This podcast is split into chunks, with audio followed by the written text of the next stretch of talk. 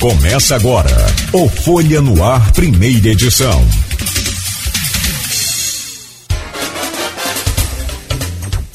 Sexta-feira, finalmente, 25 de fevereiro de 2022. Hoje é sexta de carnaval, como o bom carnavalesco já vai né, chamando.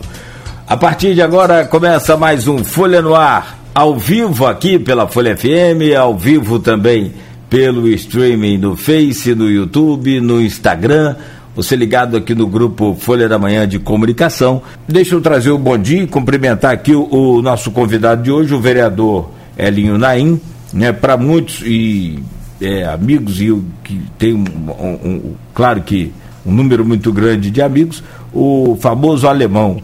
Bom dia, Elinho, seja bem-vindo. A casa é sempre sua e você é sempre bem-vindo aqui a este programa. Bom dia, Cláudio. Bom dia, Luísio. Bom dia a todos os ouvintes da Folha FM. Prazer estar aqui mais uma vez para tirar qualquer dúvida, externar qualquer opinião, para que a gente possa estar esclarecendo as pessoas. Muito obrigado. Trago também o bom dia, claro, dele que está sempre com a gente, importante presença aqui no, no Folha é, no Ar, primeira edição, titular dessa bancada, meu caro Aloysio Abreu Barbosa. Bom dia. Bom dia, Cláudio Nogueira. Bom dia, vereador Elinho. Vamos conversar. É, rapaz, política de campos é cada mergulho um flash, né? Não sei o que, que é. que, que é. que surpreende mais. Se é a política de. Sinceramente, é uma analogia que não é. É analogia, mas ela não é. Não estou fazendo nenhuma. não exagero, não. Eu não sei o que surpreende mais. Se é a a política de campos é a Rússia na Ucrânia, porque até o grau de beligerância é, é, é, parecido. E ontem a temperatura subiu muito depois do anúncio da anulação da anulação da, da eleição de Marquinhos, é, pela minha pela atual mesa diretora. Vamos começar pelo começo, né? É, fala um pouco é, de como é, como é que foi.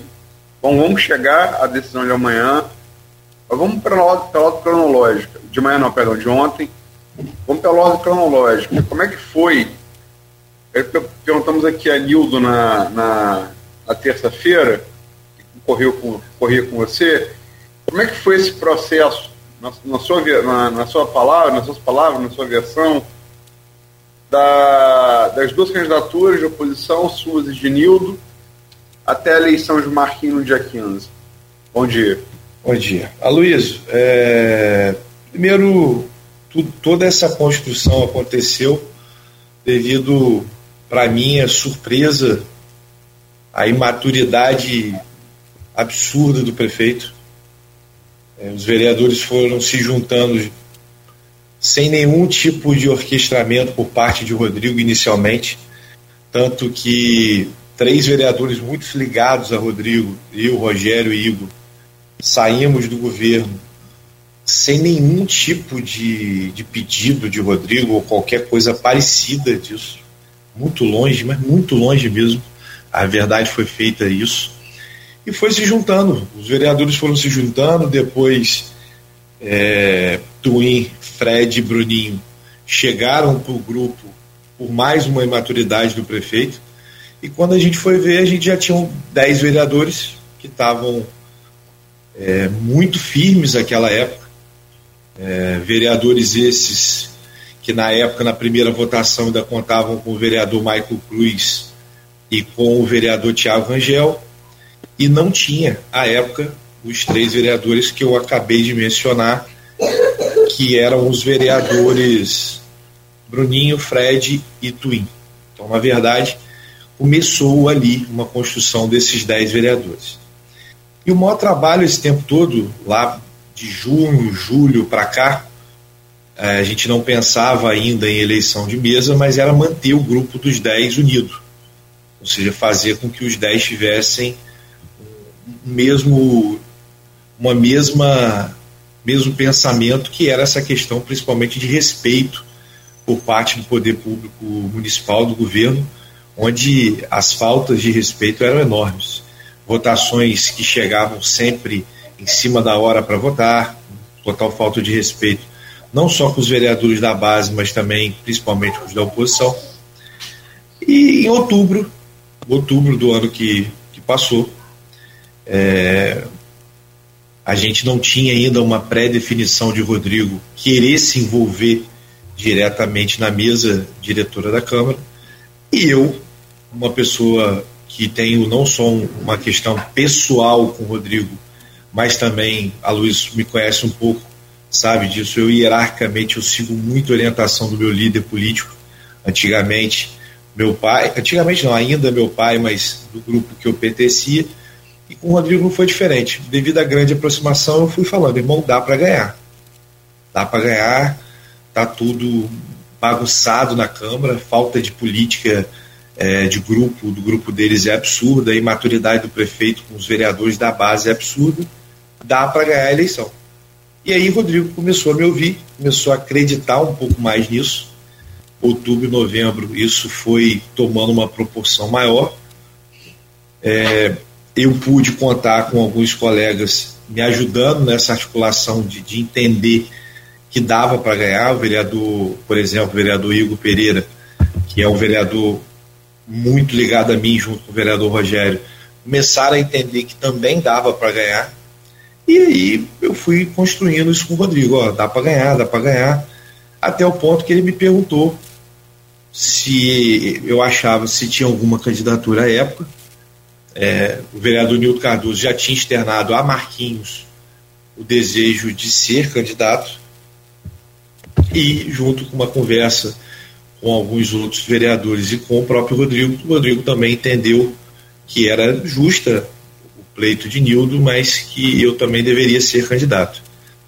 E aí ficou definido entre o grupo dos dez, desses vereadores mais antigos, há mais tempo, retirando os dois vereadores do PDT e o vereador Michael Cruz, que o candidato a presidente sairia desse grupo dos dez, ou seja, iria, ter, iria ser feito um comum acordo entre os dez vereadores e aí definiria entre a minha candidatura ou a candidatura do vereador Nildo Cardoso.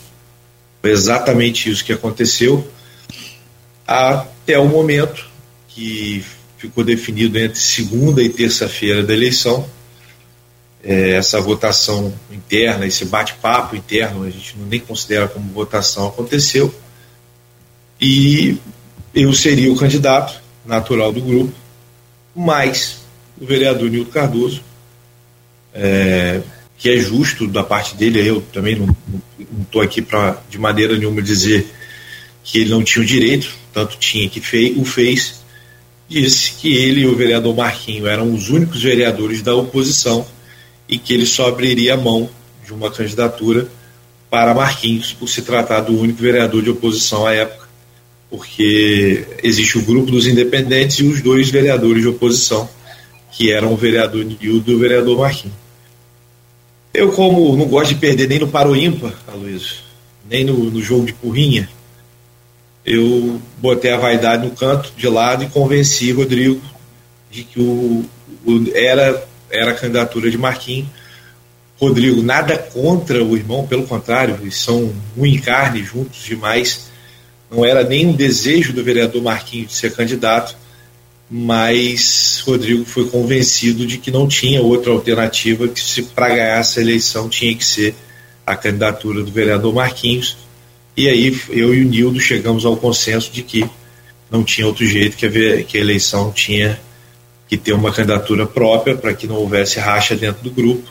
E aí foi tudo aconteceu, graças a Deus deu certo fomos para a Câmara com esse discurso e aí, graças a Deus, Marquinhos é o novo presidente. Foi exatamente o que aconteceu. Sem tirar nem pôr. Esse, esse, esse, exatamente é que.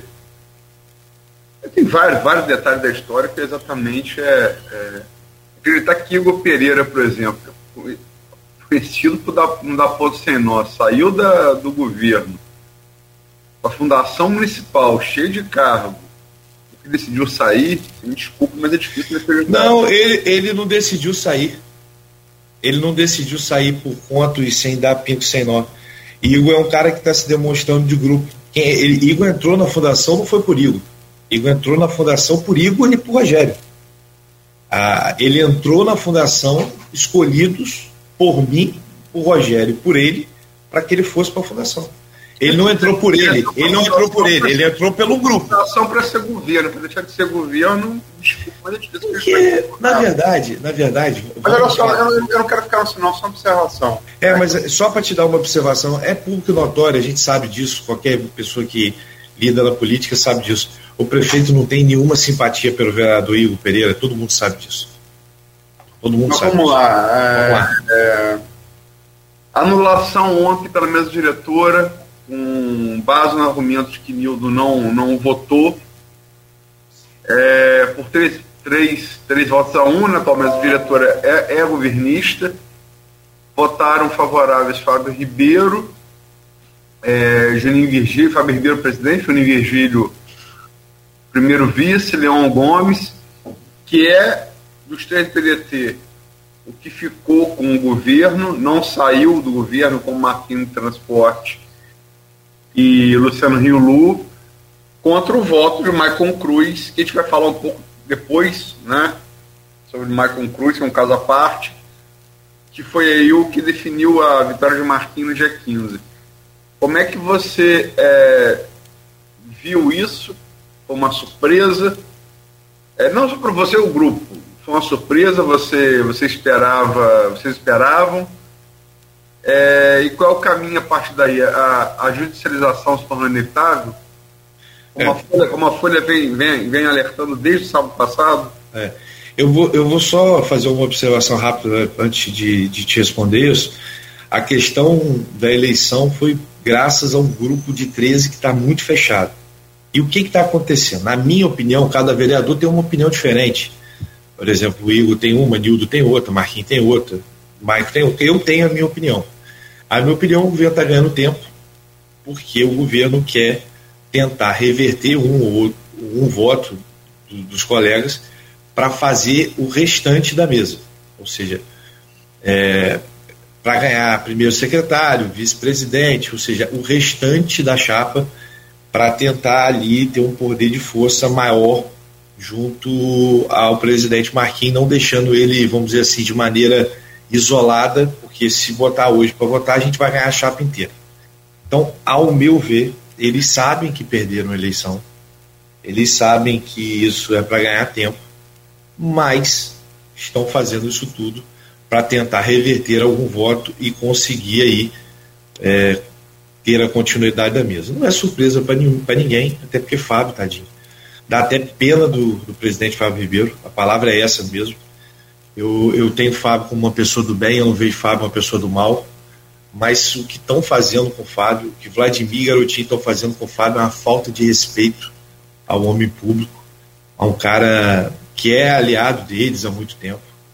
Ou seja, as atrocidades que Fábio está cometendo na Câmara são absurdas. Ele vai responder seriamente por isso, infelizmente. É, não tem valor jurídico nenhum. É, é, é uma verdadeira. A Luiz não, não tem nem cabimento, ao, ao ponto do próprio. Você vê, e, e eles são tão, tão. É tão ridícula a situação que os, os maiores advogados da oposição são é Fábio e o procurador da Câmara. Não precisa, é, se você pegar o depoimento de Fábio e do procurador da Câmara, já é o suficiente. O procurador deixa claro, né, isso não sei se a Folha divulgou isso, mas pode ser que tenha divulgado. O procurador deixa claro que a pauta não pode voltar sem que ela continue. interrompida com, sem eleição da Câmara. Hã? A pauta não pode voltar para outra, para outra coisa que não seja a continuação da eleição da Câmara. Isso, isso foi um vídeo gravado pelo procurador da casa que é indicado, não é, não é funcionário da Câmara, é cargo de confiança do presidente da Câmara. Ele deixou claro no vídeo. E no outro vídeo, que é um vídeo melancólico do presidente Fábio Ribeiro, ele admite só ter votado para votar porque teve 13 votos. É um negócio surreal. A gente, a gente não consegue acreditar. Parece, parece uma escolinha do professor Raimundo. O negócio é bizarro demais. Então, já, já esperávamos, devido à quantidade de besteira que infelizmente o presidente tem feito, A gente já esperava que ia ser anulada a eleição. Na antessala, tive até com os vereadores Juninho Virgílio e o ex-vereador Tiago Virgílio, que não me surpreenderia nada, e que, ao meu ver, vai gerar desgaste, vai gerar estabilidade política no município e que, no final das contas, a gente sabe que vai terminar, é, se Deus quiser, com a justiça feita, Marquinhos presidente 2023. Não tenho dúvida nenhuma disso. Ô, Ellen, você está há muito tempo, é, embora tenha concorrido pela primeira vez a, a, a cargo público, é, se elegendo vereador agora, em 2020, você foi secretário de Rafael né, durante todo o governo, e você era figura de proa no governo do seu pai, no, nos dois períodos em que fazia foi afastado, ele como presidente da Câmara assumiu, mais ou menos como guardando as proporções devidas, se bem que nem tanto que é prefeito prefeito, como Vladimir atuava nos bastidores quando a mãe era prefeita. A atuação sua no governo Nain era muito parecida com a de Vladimir no governo Rosinho. Não digo a mesma área, mas o mesmo tipo de atuação. Não tinha cargo, mas atuava ali. Então você conhece bastante, bastante isso há algum tempo já. Estamos falando aí de. de estamos governo Nain, estamos falando aí de quantos anos? Estamos falando de uns, de uns 10 anos, né? 12 anos, né? Então tem muito tempo isso já. É... Aonde você acha que isso, que isso vai parar? Porque o, caminho, o caminho jurídico, lógico, aí é, é, é jurista para opinar. E você vai encontrar juristas é, de um lado falando uma coisa de um lado, falando uma coisa do outro, como ocorre de, de resto em tudo, né? Impeachment de Dilma, você encontrava jurista falando uma coisa de um lado uma coisa do outro. A Folha ouviu vários juristas é, na, no, no, último sábado. Todos eles apontavam, inclusive do, do, do, governo da oposição independente, né, que não tinha nenhuma ligação com um com o outro, todos eles apontando que a, que a judicialização era inevitável. Depois da decisão de ontem, muito mais. Lógico que vocês vão recorrer. Agora, é, politicamente, aí é, levando a experiência que você teve no governo do seu pai, seu pai assumiu Cações Rosinho, o governo. É, mais uma vez, a política de campo vai ser definida no judiciário. Isso não é péssimo para a cidade?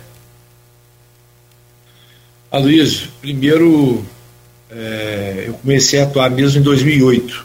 Mais um pouquinho em 2008 foi quando meu pai era candidato a prefeito, depois virou Rosinha, depois o papai era vice, tiraram o papai, e botaram, salvo engano, o Paulo Irano, que depois virou Chicão. Comecei ali. Ali que eu comecei a ajudar um pouco mais meu pai diretamente, vamos dizer assim. É, primeiro, eu acho que o pior caso jurídico, na minha concepção, cada um vai dar a sua, mas a, o pior, o pior, vamos dizer assim, a oposição vai ter um pouquinho de desgaste na justiça. O juiz vai mandar fazer nova eleição. É o pior. Imediatamente ele vai falar assim: ah, é, colhe o voto de Nildo, ou se não for para colher o voto de Nildo, que tenha nova eleição imediatamente. É o pior dos casos, que é o que eu não acredito, mas é o pior. Vamos dizer assim, vamos ser muito ruim para o grupo independente da oposição. Ou ele vai mandar, mandar colher o voto de Nildo imediatamente, ouvir na Câmara, ou ele vai falar assim, tudo bem, presidente, então faça nova eleição imediatamente, porque a partir do momento que o presidente coloca em pauta isso começa já a virar um caso também jurídico. Se ele não tivesse pautado a mesa, a eleição, aí não era caso jurídico, era caso que a gente chama de teracopos, que é dentro da própria Câmara. Mas isso está totalmente superado. Todos os advogados é, afirmam que já não é mais matéria só da Câmara, que é matéria jurídica. Agora, o resto, cada um tem a opinião, como você mesmo disse, advogado fala uma coisa ou outra. É, é ridículo, mais uma vez, para Campos, e principalmente, e aí eu, eu falo, antes eu fazia parte do grupo, hoje eu não faço mais. Eles não sabem perder. Nunca souberam perder. É, fazia parte do juiz, no respeito à justiça, no respeito ao tribunal, no respeito ao povo. No respeito. Não tem jeito. Quando não perde, todo mundo sabe.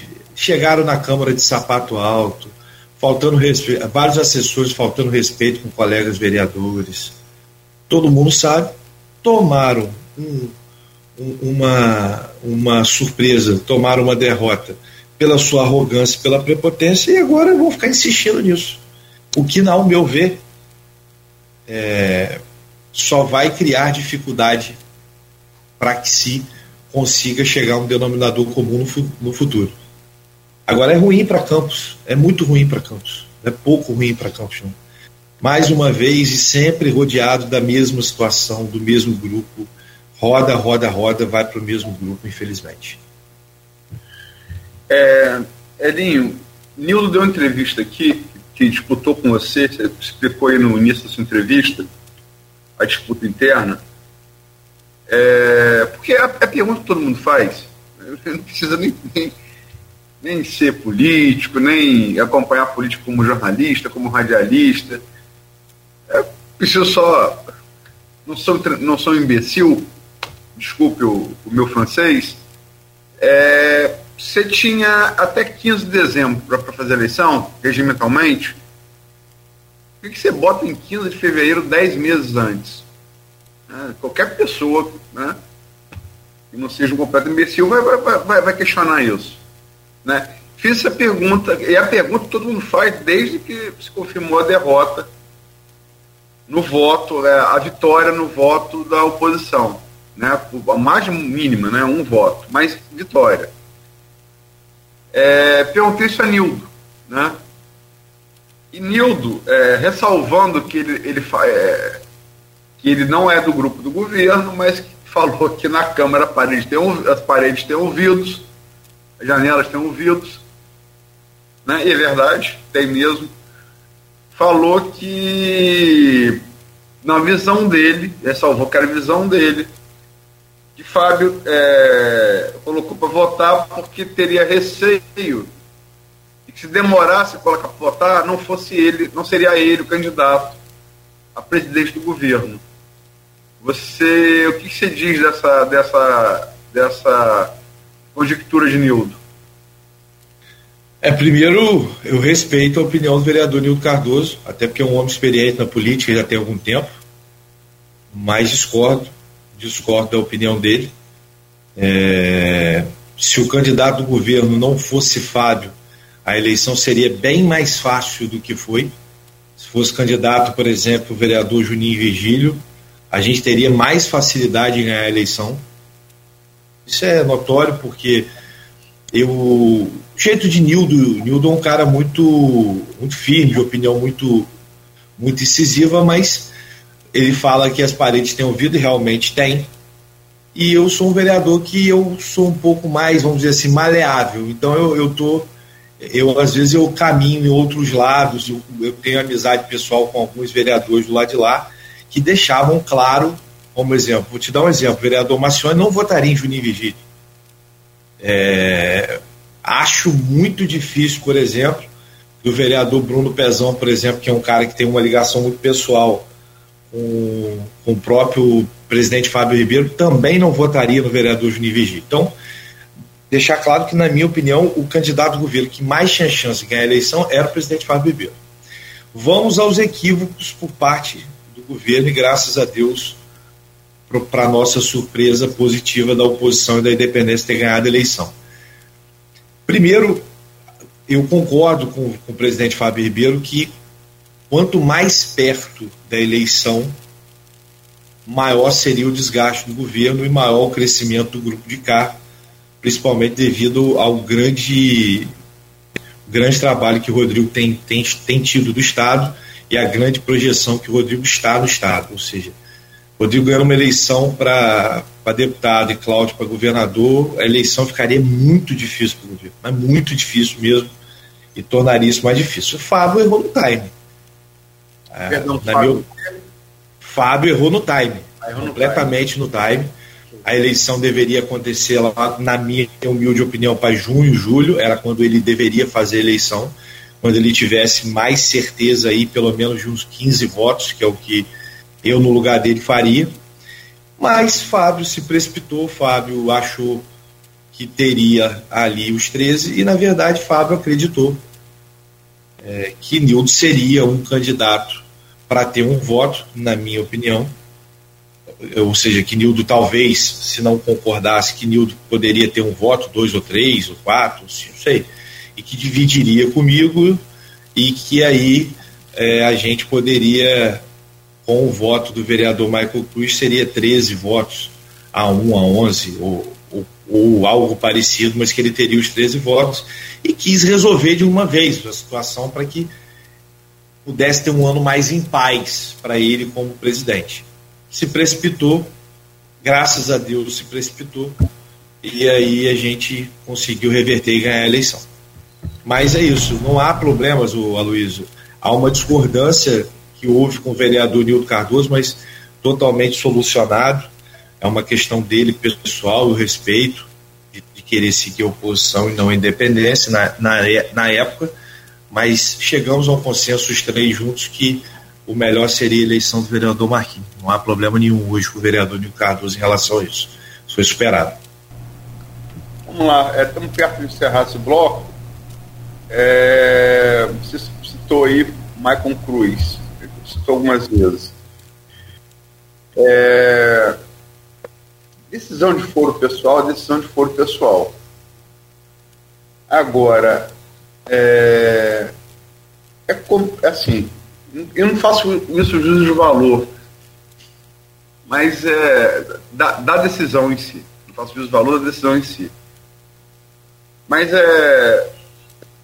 Você dá a sua palavra. É, político, você é político empresário. Você sabe que na política e, na, e, e, e no sistema empresarial, é, por exemplo, você sabe você, quando fala comigo, e tem políticos, podem até não gostar de mim, mas é, é, é, é todo mundo sabe no meio que eu respeito o off. Se falar comigo em off, eu nunca vou quebrar isso. Você sabe disso. Né? Você é empresário, você dá a mão, faz um negócio, você, você, você tem que cumprir aquilo, senão você não vai ser respeitado para nenhum outro negócio. Você sabe disso. Então, são profissões, são atividades, atividade onde a palavra, ela é tudo. Ela é tudo. Sem isso você não é nada. E é, o vereador vai ter todo o direito de tomar a decisão que ele quisesse tomar. Agora, é, é, a palavra, assinar um nome no papel, nome, que é o nome de resto é aquilo que sua família deixa para você, né? Você não. Você é Hélio Naim. Eu sou Aloysio Abreu Barbosa. Cláudia Cláudio Nogueira, né? é o seu nome. Né? E ainda orar, orar, quer dizer, você está diante de Deus, não? Né? ou pelo menos se espera que você esteja, ou suponha que esteja, né? Enfim. É, como é que você faz tudo isso, chega na hora e faz o contrário? Como é que você enxerga isso? Aloysio, primeiro eu quero deixar claro, por isso até a época eu, o próprio Rodrigo, o próprio grupo, todos nós sabemos dos bastidores do que aconteceu. E eu tratei pessoalmente o caso PDT e o caso Michael Cruz. Foi eu que tratei pessoalmente. Tratei e, e conversei com o Rodrigo pessoalmente, todos os dois, todos os dois assuntos, da conversa com o Caio e da conversa com o Michael Cruz. Então, eu, eu, eu posso falar porque eu participei de tudo. Essa situação de Michael eu, eu tenho dois lados da, da história para falar em relação a isso. Primeiro, em relação para comigo e para com o grupo que hoje ele pertence. Michael, conosco, ele tratou e cumpriu em todos os momentos, principalmente naquelas primeiras votações que vocês se recordam, que foi reprovado pelo, pelos 10 vereadores à época, o Código Tributário e todos os outros. Maico não votou a favor de para tirar vale alimentação de servidor público. Maico votou todas as pautas conosco quando ele tratou que iria votar conosco. Esse é o primeiro ponto. O erro, ao meu ver, do vereador Michael Cruz, primeiro, é, deixar claro, eu acho que só pode cobrar a palavra de alguém quem tem palavra. Não estou justificando. Eu não faria, estou te respondendo de maneira objetiva, eu não faria o que o vereador Michael Cruz fal fez. Eu não faria. Mas eu não faria, primeiro porque eu não estou dentro do que ele viveu. Então eu não posso não vou crucificar uma pessoa porque eu não sei a panela onde ele estava. Eu talvez teria uma atitude muito mais intempestiva do que ele. Eu xingaria muita gente, brigaria, não briga física, mas eu, eu, eu teria uma posição diferente de tudo que aconteceu. O problema é que tanto o Fábio, principalmente o Vladimir, não pode cobrar palavra, porque de palavra os dois não têm há muito tempo. Então, ao meu ver, se outro colega poderia questionar Michael, eu até acho justo de, de, de questionar. Agora, Fábio e Vladimir, que fizeram com esse, com esse vereador nos últimos tempos, não tem direito nenhum. A falta de respeito ao ser humano, à pessoa, xingaram o cara de tudo quanto é nome, humilharam o cara, fizeram vídeo, boicotaram o cara de tudo quanto é lugar. O cara tinha uma boa ação na educação, o prefeito pegava para ele, virava as costas pro cara. Ou seja, achincalharam o cara um ano e dois meses. Literalmente, o uso da palavra. Não Vladimir então, e, e, Fábio, mas. Não Vladimir e Fábio, por óbvio. Não, não, sim, sim. Não, não, não, não, não, não, não, não, calma, deixa eu acabar a frase. Não Vladimir e Fábio, Fábio por óbvio, mas teve coisa pior também. É, coisa bem pior, mas eu, eu assim. Não por parte do Vladimir e Fábio, mas teve coisa pior. É. Agora, o líder político é ele, Luiz. Não tem, não tem essa. O líder político é ele. Ele, ele tinha que tomar. Fábio Ribeiro não tem que admitir, com todo respeito, ele como presidente da casa, o ex-vereador Tiago Vigílio chamando ele de, de tudo que você puder imaginar, chamando o presidente, que ele não tem pulso, que ele é isso, que ele é aquilo, que é aquilo outro, e, e por aí foi. Ou, ou ele se comporta como a segunda pessoa política mais importante do município, porque é isso, depois do prefeito, a segunda pessoa mais importante politicamente dentro do município é o presidente da Câmara.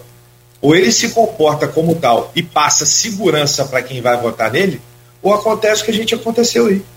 Não estou dizendo, Luiz, não vou fazer juízo de valor se fez ou deixou de fazer. O fato é, só pode exigir palavra quem tem palavra e quem cumpre palavra com a pessoa. A partir do momento que você não cumpre sua palavra, quem é você para exigir palavra dos outros? Não vejo. E outra, eu posso fazer, eu posso falar da experiência comigo e com o nosso grupo. O que ele tratou, ele cumpriu. Reprovou junto com os nove vereadores, mesmo perdendo as 13 matérias à época. Eu sei, mas de, de fato, como você, como você disse, objetivamente, você não assinaria seu nome num papel, você não oraria a Deus por uma coisa e depois faria primeiro outra. essa história Primeiro essa história de orar a Deus, eu não sei se é verdade ou mentira, para começar a conversa. Segundo, o papel está assinado, vamos lá. Segundo, eu talvez não aceitaria a chantagem que foi feita. É, essa é a palavra. Eu não aceitaria ficar trancado numa sala com um cara que fica se posando de santo, depois pede, pede Juninho, tadinho, pede publicidade. Eu falei, pô, Juninho, pô, vamos, vamos jogar o jogo, vamos parar com a hipocrisia, né? Juninho entrar com processo alegando que, que não tinha cabimento ter eleição sendo que todo mundo sabe na cidade inteira que ele estava brigando com o Vladimir com o Alonso Mar para ser o vice-presidente da chapa. Isso é vergonha, pô, sacanagem. É do jogo, mas tem coisa que beira o ridículo. Lógico que a gente sabe que é tudo ensaiado, que isso não vai dar em nada, é, é apenas para jogar para garotinho, pra, porque agora Juninho e Thiago querem, de maneira legítima por parte do grupo deles, querem crescer com isso. Querem crescer e querem na minha humilde opinião, cada vez mais afundar Fábio dentro do grupo deles. Eles querem acabar com Fábio. Eles querem tomar a presidência de Fábio antes mesmo que Fábio eh, deixe de ser presidente, que vai deixar de ser presidente a partir de 1 de janeiro. Eu posso fazer a pergunta do Aloysio? Eu, eu, só quero. É, desculpa. Pois Deus, é, não, eu que peço desculpa. De maneira objetiva, você não assinaria seu nome no papel? Não. Coisa. Não, não. É isso? Eu não aceitaria chantagem. Não. A pergunta não é essa. Mas é o que eles fizeram. Não, não, não, não olha só. Eu não posso é... questionar. Botaram um cara dentro de uma sala. Luiz, botaram o cara dentro de uma sala e fizeram o cara assinar um a pergunta documento. não é essa. A pergunta Chantagem. É, a pergunta é: você assinaria esse nome no papel não, Não. É essa a pergunta. Não faria, né? Não, não faria. Ok. Tá, então aqui o bloco já avançou. As suas declarações nesse primeiro bloco dá uma semana de programa. Só para a gente entender. Tem um, um, caminhão de perguntas, a Luiz também. Mas fazendo a pergunta do Aloísio, é, para você, meu caro Elinho, mas sendo feita ali no, no Boulevard, na, na Rua do Homem Pé ali na conversa ali, ali na conversa, essa pergunta que o Aloysio fez, mas feita por um, um ali da, da, da, da rua do Homem-Pé. O Elin, você acredita na palavra e na assinatura de Michael Cruz? Não entendi. Você acredita na palavra e assinatura de Michael Cruz com você? Eu, para acredito, eu, eu acredito na palavra do vereador Michael Cruz, porque eu sou um homem de palavra e comigo ele tratou e cumpriu. Essa é a resposta que eu dou a ele. Comigo, tá. ele. Ah, diga-se passagem, comigo ele tratou duas vezes e cumpriu as duas vezes. Bom, então, eu acredito. Eu hoje acredito na palavra do Marco Cruz, porque comigo ele tratou duas vezes. Ele tratou comigo e cumpriu as duas vezes. É, Elinho conhece muito de política, eu respeito muito o conhecimento dele como pai dele. Pessoa que conhece profundamente política, é, é Nelson Naim. O problema desse princípio é um só. Então, é, por esse princípio, quem matou tem que morrer. E eu discordo do princípio. Mas respeito a opinião diversa. É, é simples. Luiz, você quer ver uma observação? É, muitas pessoas falam, poxa, depois que garotinho trata, garotinho cumpre. Você já ouviu muito isso, concorda, Luiz? Concordo que já ouvi e discordo da assertiva. Você concorda? Eu sou, a, eu sou, eu sou a maior opinião. Com a gente ele tratou e não cumpriu nada. Então, então às vezes quem cumpra um, cumpra outro. Para mim nunca cumpriu. Teve um tempo aqui em Campos aqui também de que era um negócio impressionante. É, você tratava com o prefeito sentado em pé era outra coisa. Vocês se lembram? um prefeito, que não vou citar o nome, que ficou famoso pelo slogan. Trata com certeza e falha com segurança. Todo mundo sabe. É, também não. Vou, vou pedir o direito de não falar o nome também. Vamos lá, desculpa. Não, tá ótimo. É isso mesmo. Esse primeiro bloco tem sido assim e a pauta é justamente essa. Vamos seguir nesse nessa pré-pauta aí para o próximo bloco e desdobrando um pouco mais né, dessa, desses depoimentos, eu gostaria de perguntar ao Elinho também algumas questões que ele falou aí do próximo bloco. Né? Agora são 7 horas e 50 minutos. A gente... Nogueira, posso só, só, terminar com uma passagem interessante da política? Pá, por favor. Canal. Por favor. Tancredo Neves, né, eu quis o destino que não fosse presidente, foi eleito, mas não assumiu, acabou morrendo. Uma cirurgia simples que acabou tendo infecção hospitalar. No começo da Nova República, 85 e tem uma, passagem de Tancredo que é fenomenal. Ele é governador de Minas Gerais, tipo político mineiro, né? Não, não, perdão, ele era primeiro-ministro no, no, período do. tentaram dar um golpe branco em Jango, né? Era como primeiro-ministro. Né? Jango viajou, Jânio renunciou, pouco antes do golpe militar de 64. E ele é, é, inventaram uma solução é, meio tempo que era primeiro-ministro. Então ele tinha né, poder e tal. E chegou um camarada para ele, ô, oh, é, Tancredo, eu tô, o pessoal falou que eu tenho que ser, que eu, que eu tenho que ser ministro do governo, as balas estão me cobrando e tal. Aí Tancredo falou, ah, é simples, fulano. Você fala que eu te convidei, mas que você recusou. Essa é muito boa. Essa é muito boa. Estamos conversando neste programa com o vereador Elinho Naim, vereador de oposição em Campos. Nesse bloco está pautado aqui um tema que é uma pergunta: qual será o caminho agora né, da oposição na Câmara? Mas antes de a gente entrar no tema do bloco, deixa eu fazer uma pergunta ainda relacionada à questão da presidência, que tem muito desdobramento esse tema meu caro Elinho e, e, e Aloysio. É, você falou mais cedo de que o, o presidente da casa é, tem exagerado, tem é, cometido aí algumas atrocidades. o, a palavra certa é essa. E que ele é, será é, é, punido severamente ou será é, devidamente processado, enfim. Que tipo de, de, de, de, severidade, que tipo de tratamento é esse que você fala para o, com o presidente da casa, meu caro Elinho Naim? Primeiro, só corrigindo, eu sou vereador independente, não sou de oposição. Eu, eu, eu, eu continuo, embora as pessoas não, não aceitem dizendo isso. Eu sou vereador independente, não sou vereador de oposição.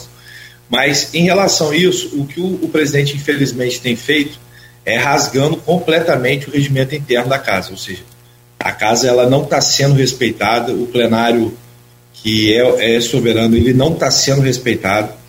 O presidente está tá descumprindo coisas básicas, como, por exemplo, a questão da pauta, se contradizendo, inclusive, do seu próprio procurador nomeado por você, por ele mesmo. Então, é, infelizmente, Fábio está fazendo coisas que ele sabe que não são certas, que estão sendo erradas quanto ao regimento, mas está botando o seu mandato em risco em prol de Garotinho, de Vladimir, quem quer que seja. Mandado em risco, que você quer dizer o quê? Pode ser afastado? Mandato dele de vereador, ele pode ser afastado. Ele está cumprindo. A, o, a Luísa, as pessoas não estão tendo noção do que está acontecendo. Ele está literalmente fazendo o que ele quer. Rasgando completamente o regimento interno da, daquela casa. É, é, é isso. Aquele papel ontem que eles fizeram, aquela eleição, o único, os únicos que poderiam fazer o que ele fez de maneira absurda ontem com a mesa seria o plenário da Câmara. Ele teria que botar aquilo para ser apreciado pelo plenário. Ele não o fez porque saberia que o plenário iria tombar a decisão dele. Ele não tem, de acordo com o regimento, nenhum, nenhuma, nenhum procedimento legal para fazer aquele documento que ele fez. Ontem eu até brincava com o vereador Juninho Virgílio que aquilo e o papel higiênico era a mesma coisa. E de fato é, e vai ser provado na justiça que é. Ele não poderia fazer. Ele fez na força. E ponto. Não há nenhum regimento, não há nem na lei orgânica, nem no regimento interno, que diz que uma eleição pode ser anulada pela mesa diretora. Isso não existe, isso é a coisa mais esdrúxula do mundo. Só quem pode fazer isso de forma que tenha prova testemunhal, que tenha parecer da Procuradoria, é o plenário da Câmara que é soberano. Não cabe à mesa fazer isso. O poder de Fábio era botar, a, é, é, colocar a pauta, ou seja, colocar em votação. Daí em diante, o plenário ele é soberano e ele que define, e não Fábio. É. é... Tem. É, eu, eu, sei que você, o, o, o falando, falando muito palavra no bloco passado, por palavra, você se for for colocado para votar as contas de Rosinha em 2016, você vai votar pela aprovação. Mas é, é, estiveram aqui nesse programa dois juristas que eu reputo os melhores da cidade, são Carlos Alexandre de Azevedo Campos, ex-assessor do Supremo Tribunal Federal, e Cristiano Miller, ex-presidente da OAB, então presidente da OAB. E falaram, por exemplo, juridicamente, tá? Isso não é político, que a anulação das contas de Rosinha é algo é algo que. Só, se, só vou. Se levado à justiça. É, Agora, Aloysio, deixa eu te dar um adendo. Deixa eu te dar um adendo nisso. Eu não votei, tá?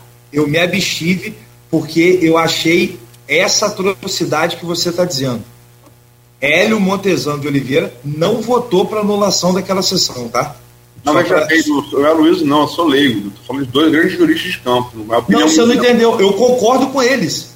Eu não votei. Eu votei contra. Mas, mas vamos lá. É, tem duas perguntas é, para fazer em relação. Pensei em fazer o primeiro bloco, mas enfim, acabamos estendendo. A primeira, Marquinho, quando acabou a eleição, quando ele foi eleito, né, inclusive anunciado por Fábio, é, ele agradeceu pela vitória dele a articulação de Rodrigo e a articulação de Caio Viana. Não é novidade, dizer, também não, não, é preciso entender muito de política, basta não ser um, um, idiota, né?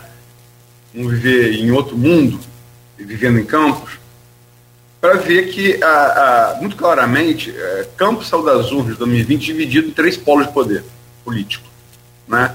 Vladimir, por óbvio, eleito prefeito, herdeiro do espólio dos garotinhos, que não é pequeno, sobretudo Rosinha, é uma figura muito querida uh, na cidade, né? Caio Viana, que herdou o espólio, outra figura muito querida, que é Arnaldo Viana, e que fez o segundo turno duríssimo, duríssimo com o Vladimir, né? É, muito por conta da, da rejeição aos garotinhos, sufocada no primeiro turno pela rejeição maior de Rafael. Quando essa rejeição some no segundo turno, ela, ela apa, aparece e ainda é grande, e pelo trabalho de Rodrigo Neves, então prefeito de Niterói, um município que está. Niterói vive hoje, que Campos viveu nos anos, nos anos 2000, né? Está bombando nos royalties. E o Rodrigo é muito competente, ninguém pode discordar disso em eleição. É, há quem diga que se tivesse mais uma ou duas semanas aquela eleição teria outro resultado. E o Rodrigo Bacelar, que é, o segundo turno talvez eu tenha existido por conta de Rodrigo. Né? Pelo trabalho que ele fez para o Dr. Bruno Calil. Não foi suficiente para levar Bruno Calil ao segundo turno, mas matematicamente foi suficiente para que houvesse segundo, porque ele fez uma quantidade razoável de votos e impediu o Vladimir de ganhar no primeiro. E o Rodrigo depois em 2021 ganhou muita musculatura com a Segovia. E qualquer governo do mundo é uma pasta muito forte, muito importante. Né? Então, o campo são divididos entre esses três polos. É, a partir dessa declaração do Marquinho, agradecendo ao trabalho de articulação de Rodrigo e de Caio, Caio, sobretudo, para manter esses dois vereadores, Marquinhos Transporte, Luciano Rio Lu, no grupo, é, pro grupo de vocês, que eles estavam é, no grupo de. obitavam ali o grupo prefeito, é, é aquela conta, você tem três polos de poder, de poder político né, é, importante numa cidade. Se você tem dois polos que se aliam contra esse um, a tendência é esses dois polos, se eles são mais ou menos parelhos, é esses dois polos ganharem, como foi na eleição da mesa. Você é um raciocínio um pouco extenso, você tem que dar os fatos todos. Mas você concorda com esse agradecimento do Marquinhos e com essa digressão que eu fiz? Por quê? Vamos lá. Primeiro, primeiro em relação a. Só rápido, Luiz. as contas de Rosinha elas se dividem em duas. Primeiro, a da anulação da eleição, a anulação da votação que tirou que reprovou as contas dela. Eu, Hélio Montezano de Oliveira Neto, eu me abstive de, de votar porque eu não tinha entendimento jurídico à época se aquilo era correto ou não daquela anulação. Então eu, salvo engano, o vereador Rogério Matoso e mais três ou quatro vereadores, ainda na base do governo, ou seja, eu fazia parte da base do governo, eu me abstive de votar porque eu não, eu não tinha ainda nem para dizer que era certo, nem para dizer que era errado e concordo não só com você, mas principalmente com os dois juristas, depois de ter analisado o caso por inteiro, que foi uma atrocidade a anulação daquela, daquela votação. Só para corrigir rapidamente que eu não votei, eu me abstive de votar à época sobre essa sobre essa sobre esse cancelamento. Eu, eu Aloysio, eu, já fiz isso com você, acho que numa última entrevista, rapidamente para falar sobre a eleição de Campos a eleição de Campos ela se dividiu em três. Quem não votou, muito grande, no Brasil inteiro, quem votou em Vladimir e quem votou em Caio. Ao meu ver, o crescimento de Caio do segundo turno, principalmente do, do primeiro para o segundo turno, foi um crescimento muito mais de quem não queria votar em Vladimir, quem não queria votar em Garotinho, e aí, si só, acabou votando na candidatura do, do, do ex do do filho do ex-prefeito Arnaldo Viana, hoje o secretário Caio Viana. Então, na minha concepção, esse crescimento se deu muito maior, muito mais por rejeição à época à família Garotinho, ao, à candidatura de Vladimir, do que por si só um crescimento orgânico por parte de Caio. Essa é a minha opinião quanto à eleição. Ele, de 68 para cento e pouco, para mim foi muito mais rejeição. Ah, eu não voto em Vladimir, então é Caio. O que aconteceu, ao meu ver, na eleição de Rafael, muitas das pessoas votou em Rafael, é quem esse aí tá na, que pode ganhar de, de garotinho, é nesse que eu vou votar, ferro, ferro, ferro. Principalmente as pessoas mais humildes. E é uma onda gigante que foi aquela onda Rafael, que até hoje não se explica e aconteceu. Então, esse primeiro ponto quanto à eleição foi essa. Categoricamente, se não houvesse a candidatura de Bruno, possivelmente Vladimir poderia ter ganhado a eleição no primeiro turno. É, eu fui contra, é, minha opinião pessoal, desde o início, eu e outros vereadores fomos contra, não a candidatura de Bruno Calil. A gente foi contra, à época, a candidatura de prefeito por parte do nosso grupo. Mas fomos vencidos por causa do, do líder político que Rodrigo L. definiu a candidatura e aí a gente caminhou com isso. Sobre essa aliança, eu fiz ela particularmente, foi eu que fiz. Eu jantei com o Caio, eu conversei com o Caio, eu iniciei toda a conversa com o PDT, não só com o Marquinhos com o Rio Lu, mas depois com o próprio Caio, e eu que levei Caio para ter um, um, um, encontro junto de Rodrigo, e aí tudo isso foi conversado, Luiz. Essa eleição, é, eu mesmo fiz uma, uma análise verdadeira. Eu falei, rapaz, eu fui um dos principais que, que pedi para que nós estivéssemos liberados para apoiar Vladimir no segundo turno. Ou seja, falei a verdade, não podia omitir para Caio isso, seria uma hipocrisia minha dizer que não fiz. Mas eu participei de tudo isso. E, e acho que isso vai ser bom tanto para Caio quanto para Rodrigo. Acho que vai ser bom para os dois. Acho que acho não deu a eleição da mesa diretora para gente é, como um todo. A época seria eu, mas depois Marquinho. Então por isso o agradecimento também de Marquinho a Caio, porque de fato ajudou a manter os dois vereadores do PDT. Ele tem uma voz ativa muito boa com os dois vereadores. Os vereadores têm independência, mas também é, respeitam muito a opinião de Caio, até porque pensam no futuro. Caio tem grande chance de ser deputado e, com certeza, caso queira, é um candidato muito forte à eleição de 2024. É, deixa eu engatar, você, você colocou 2024 na, no final da sua resposta, deixa eu engatar nisso. Em 2020, na pré-campanha, se anunciou, né, das duas partes, uma aliança entre Rodrigo e Caio. Né? E segundo é, Rodrigo disse aqui nesse programa, quem tivesse melhor colocado nas pesquisas é mais ou menos o Márcio França e Haddad ao governo de São Paulo pela federação do PT e do PSB. Quem tivesse melhor colocado nas pesquisas seria o candidato. É, isso foi anunciado por Rodrigo, foi confirmado por Caio.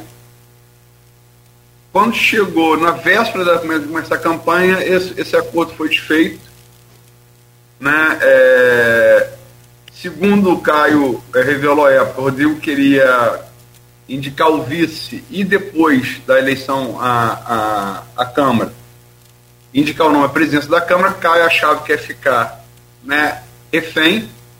E se você tem um vice, o presidente da Câmara, você, você tem a sucessão no caso do possível impeachment, né, por óbvio, e o acordo foi desfeito.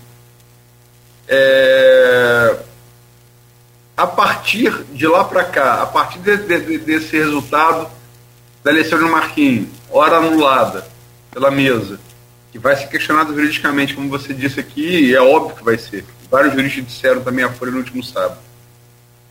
Você acha que se, se essa aliança tivesse se dado em 2020, o resultado seria diferente? Caio seria prefeito. E como é difícil falar pelo passado, você acha que ela pode vingar para 2024? na minha opinião, não precisava nem ter no primeiro turno.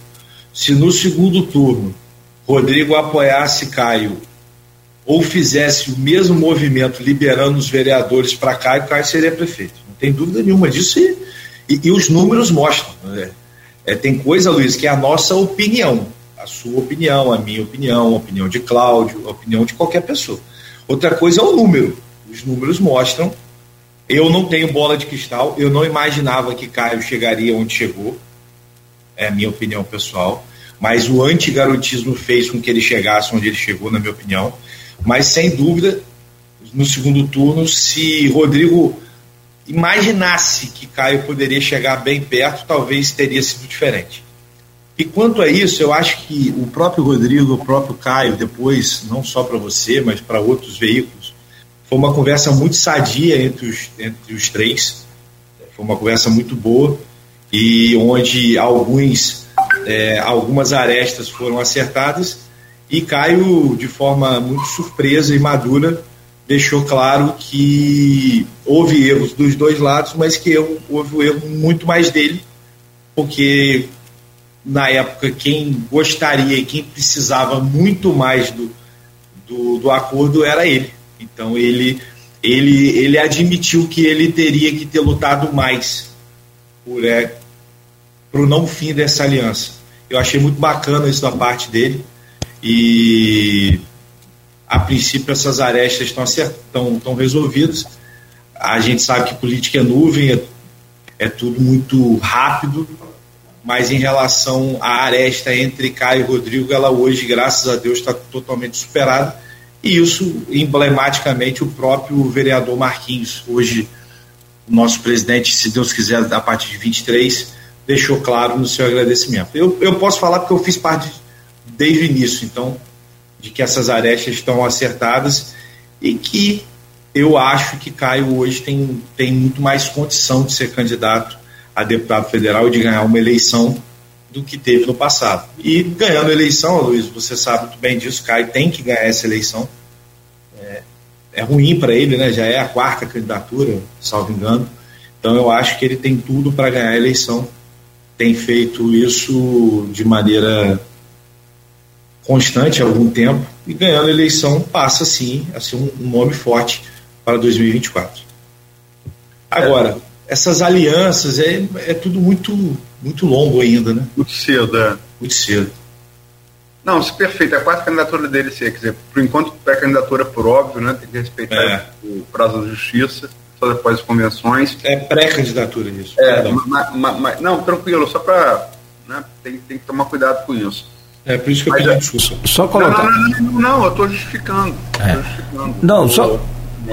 Me permitam aí só colocar um detalhe. A, a eleição está longe, sim, essas alianças ainda vão demorar. Agora, vocês não acham que essa eleição agora, que é daqui, que a gente vai falar no próximo bloco ainda, mas só falando sobre esse assunto, Caio e o, o Rodrigo, é, sete meses aí para a eleição, um pouco mais na beiradinha, é, ela não implica diretamente na eleição de 2024? Sim, claro. Então, o que fizer de aliança agora. Não, mas a questão da aliança agora, é, é, isso, é, isso, é, isso é importante deixar claro.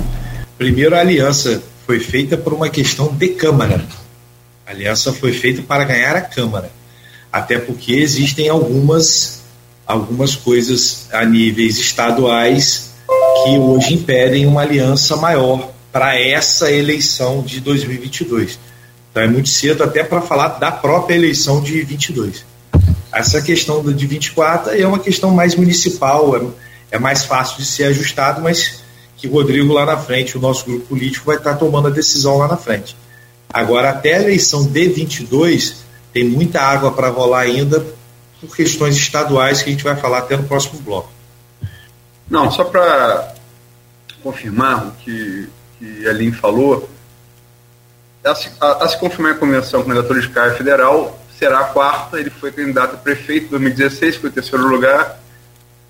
Candidato a federal em 2018, entrou ali no finalzinho do prazo. Ainda assim foi muito bem votado, não se elegeu, mas muito bem votado em Campos. Disputou a eleição que a gente falou aqui, prefeito 2020, fez o segundo turno, talvez o mais duro da história de Campos.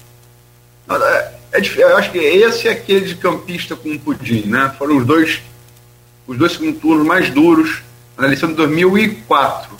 2004 e 2020. Foram os dois segundos turnos mais duros da história de Campos. O segundo turno foi datado a partir de 89, né? É uma coisa que não existia antes. E vai, fará agora, se confirmada a convenção, a sua quarta eleição. Embora eu concorde com você, é, ali, que qualquer político eleito numa eleição é, no ano par, é, político municipal que se elege deputado, tem muito mais chance para prefeito na eleição seguinte. Mas para lembrar que Caio perdeu pra, em 2018 para deputado, mas foi um candidato fortíssimo em 2020. Então. Mas eu, eu, fiz, eu fiz essa observação, Luiz. Muito poucas pessoas observaram isso, mas eu fiz isso com o Rafael à época e fiz isso com o Rodrigo. Se você parar para analisar, o maior vencedor da eleição de 18 não foi nem Vladimir. Não estou falando de eleição, eu estou falando politicamente. O maior vencedor não foi Marcão e não foi Vladimir, foi Caio. Se você reparar, o Marcão teve, se não me engano, 29 mil votos em Campos. Era o candidato do atual prefeito, com estrutura, então, etc. Do então prefeito. Vladimir teve 30, já candidato há quatro anos, ou seja, já deixando claro que era candidato há quatro anos. Caio, aos 48 do segundo tempo, fez 20 mil votos em Campos. Então, se você parar e com sombra de dúvidas, estruturas muito menores do que os outros dois. Então, se você parar para analisar, o vencedor de 2018 em Campos, eleitoralmente falando, não foi nem Marcão nem Vladimir, foi Caio. Na minha concepção, eu falei isso desde, desde a eleição de 18, eu falo isso. É só Caio fazer 9 mil votos a menos que Vladimir, candidato a deputado há quatro anos. É, Caio tem o recall do, do, do, pai. Eu acho que o que atrapalhou muito ele em 2016 foi a racha com o pai, né? Mas depois que ele reconstruiu essa ponte com o pai, o recall de Arnaldo o recall de Rosinha são, recall, são recalls muito fortes, né? Muito fortes. Ainda são. Mas vamos lá, vamos, vamos para terminar esse bloco. Não podia deixar de, de citar. Ontem à noite, depois da, da anulação da, da eleição de Marquinhos a presidente pela mesa, a vitória de Marquinhos, 13 votos a 12 e anulada na mesa por 3 votos a 1. Né? O circo pegou fogo. O circo pegou fogo. Ontem à noite, após a decisão na mesa, numa na inauguração da Vila Olímpica, Valdir Pereira, o nome do grande Didi, né? talvez o maior vulto do século XX da história de, bem que você tem Tenor Peçanha, né? Mas vamos botar no esporte, né? Certamente o maior vulto do esporte de campos, né? Bicampeão, 58, 62. É, Botafogo, Real Madrid, é, Fluminense. É, foi o grande jogador da, da, Copa 58, nossa primeira Copa. Na inauguração do, da Vila Olímpica, Valdir Pereira, que leva o nome do grande Didi, inventor da Folha Seca, que batiza o prêmio que a Folha dá todo ano a um campista que se destaque né, fora de campos, no Parque Guarulhos, Vladimir soltou o verbo. Né, eu vou ler aqui um pequeno trecho do que ele disse aqui. Eu vou ler, eu queria, gostaria que você comentasse, é, Elinho. Porque, é, veja bem, quando acabou a eleição é, do dia 15, no dia, já no dia 15, o Garotinho soltou o verbo colocou uma em rede social, uma banda de acusação e sem prova. E garotinho é conhecido por ser, ser metralhadora giratória, né? Então as pessoas hoje nem, nem mais dão tanta importância assim, com todo respeito a garotinho, que tem como ex-governador. Mas Vladimir ontem, é, é, após a vitória da a anulação, da, a anulação pela mesa da, da vitória de Marquinhos, a presidente, é, recalchutou várias dessas acusações do pai. Eu vou ler aqui o que Vladimir falou ontem. Abre aspas. Vladimir Garotinho. Quando os vereadores foram conversar comigo, nunca pediram nada para o povo. Só pediram para eles. Quando eu levantei a trava da chuteira e falei que o negócio não é bem assim, que precisamos de dinheiro para fazer obras e cuidar do povo, preferiram se unir e tentar um golpe na Câmara. Teve um tão cara de pau me perdoe, mas a palavra é de Vladimir, o adjetivo, safado, que assinou um documento, deu a mão aos vereadores em uma oração ao nome de Deus e na hora votou contra. Está falando de Michael Cruz, né? Tem outros aí, vereador do Grau, vereador do Grau, eu não sei quem é, vou até perguntar a Link se ele souber quem é para me dizer quem é o vereador do Grau, que teve a chance de ouro de estar ao nosso lado para ajudar o povo do Eldorado, mas preferiu se mas preferiu se vender. Ele estava na minha sala, na véspera da eleição, pedindo, pedindo dinheiro. E eu falei: pode ir, pode ir com Deus, pois o dinheiro que nós temos era pra, é, é para fazer obra e cuidar do povo, fecha aspas.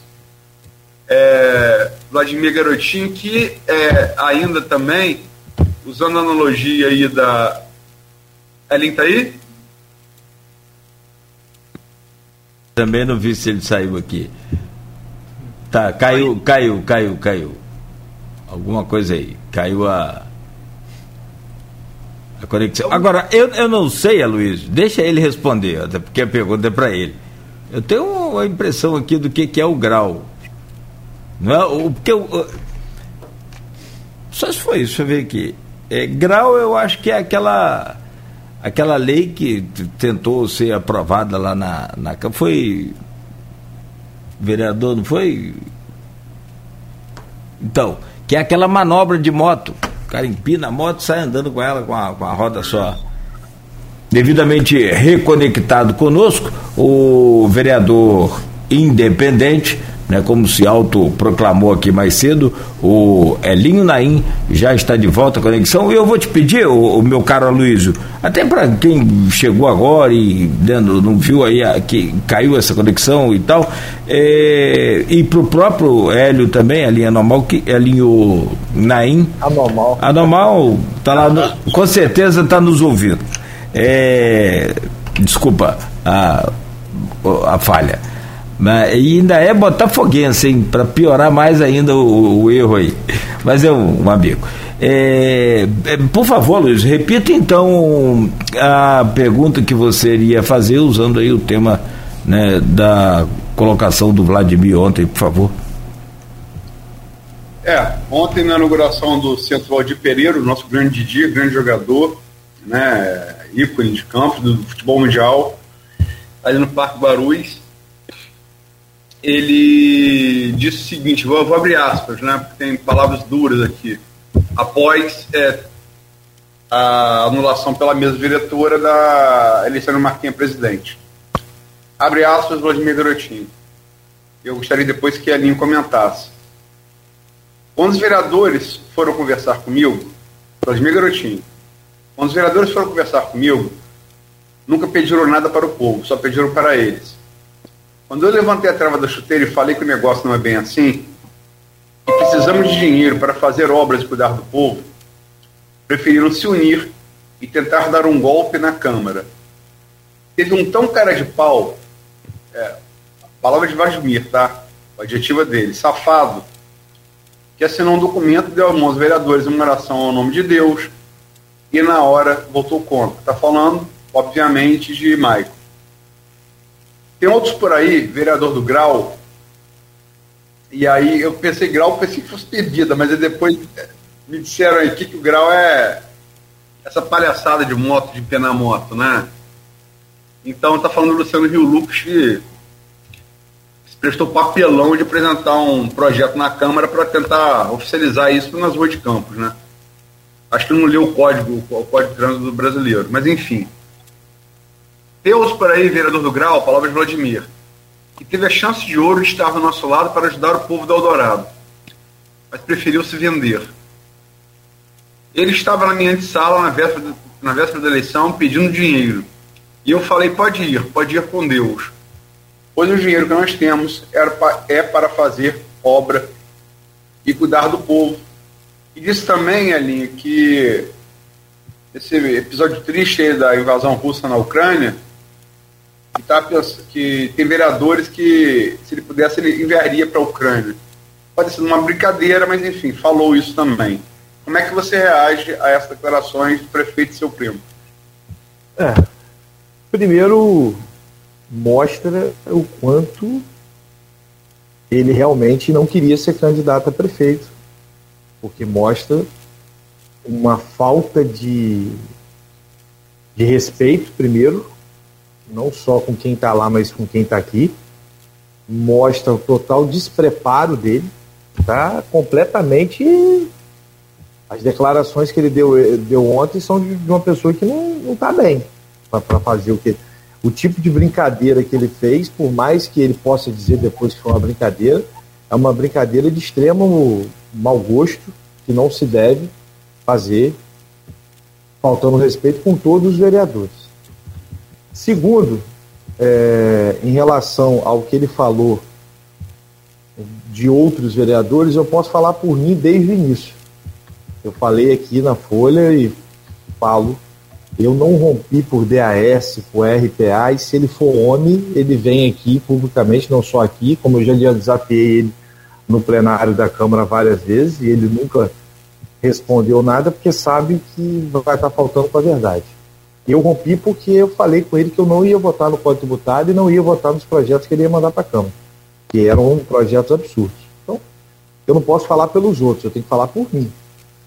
Então, eu, eu eu durmo com a minha minha consciência tranquila, não rompi com ele a pedido de Rodrigo, absolutamente. Rompi porque eu vi que não tinha outro jeito, que, é, que o governo ia para caminhar para esse despreparo que está aí hoje.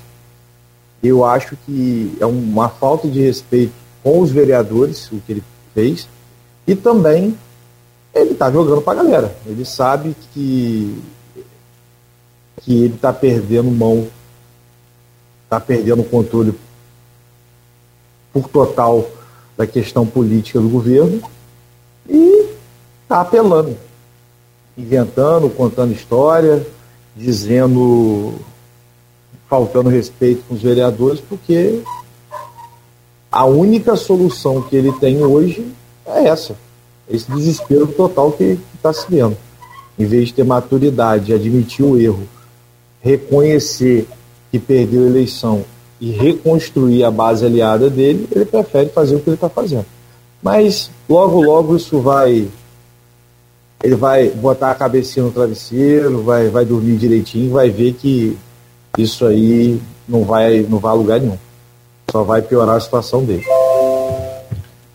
É, e essa acusação, quer dizer, do Grau, todo mundo sabe que é Rio Lu pela estapafúrdia iniciativa que fez na Câmara ali. E, e, na verdade aquilo ali foi um grande, um grande. Eu depois eu acabei participando, Luiz, e, e vi e acompanhei. Houve uma grande confusão por parte de Rio Lu na comunicação do que ele queria estar tá mostrando. Não, não, mas esse, esse, é menor, só que assim, desculpa, mas eu acho que é menor. Mas quando ele fala em pedir dinheiro. É, ele fez uma acusação muito. Inclusive, Rio Lu vai processar ele, tá? Isso já foi dito pelo próprio vereador Rio Lu, que vai processá-lo para que ele prove aquilo que ele falou.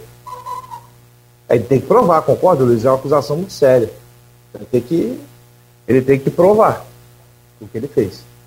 É, qualquer acusação tem que ser provada, né? Todo mundo assim, é. tem que provar o contrário. Embora essa história esteja correndo desde, a, desde, o, dia, desde o dia 15. Essa história de que houve um pedido, falou uma cifra, eu não estou dizendo que é verdade, mas essa história está correndo desde o dia 15, desde antes da, desde antes da votação que levou a eleição do Marquinhos, tá? É uma que está correndo desde o dia 15, com força, e, e nos bastidores. Não estou dizendo que é verdade, estou dizendo que ela existe, está sendo comentada desde o dia 15. Mas, enfim, a acusação é grave, por certo, e como toda acusação precisa de prova, né? Agora, é, vamos lá, Elinho, num tempo a gente vai estourar projeção para eleição é, de deputado, governador e presidente em outubro. É lindo? Caiu de novo? Travou. Travou a conexão de, de, de Elinho aí. É, quando ele destrava e volta, né, ver se ele. Engraçado que ele estava com, com, com a internet boa mas a gente sempre ocorre, estamos ao vivo, né? E pedimos desculpas aí aos nossos ouvintes, né? Porque é, não tem jeito, isso aí acontece e essa internet deixa a gente na mão.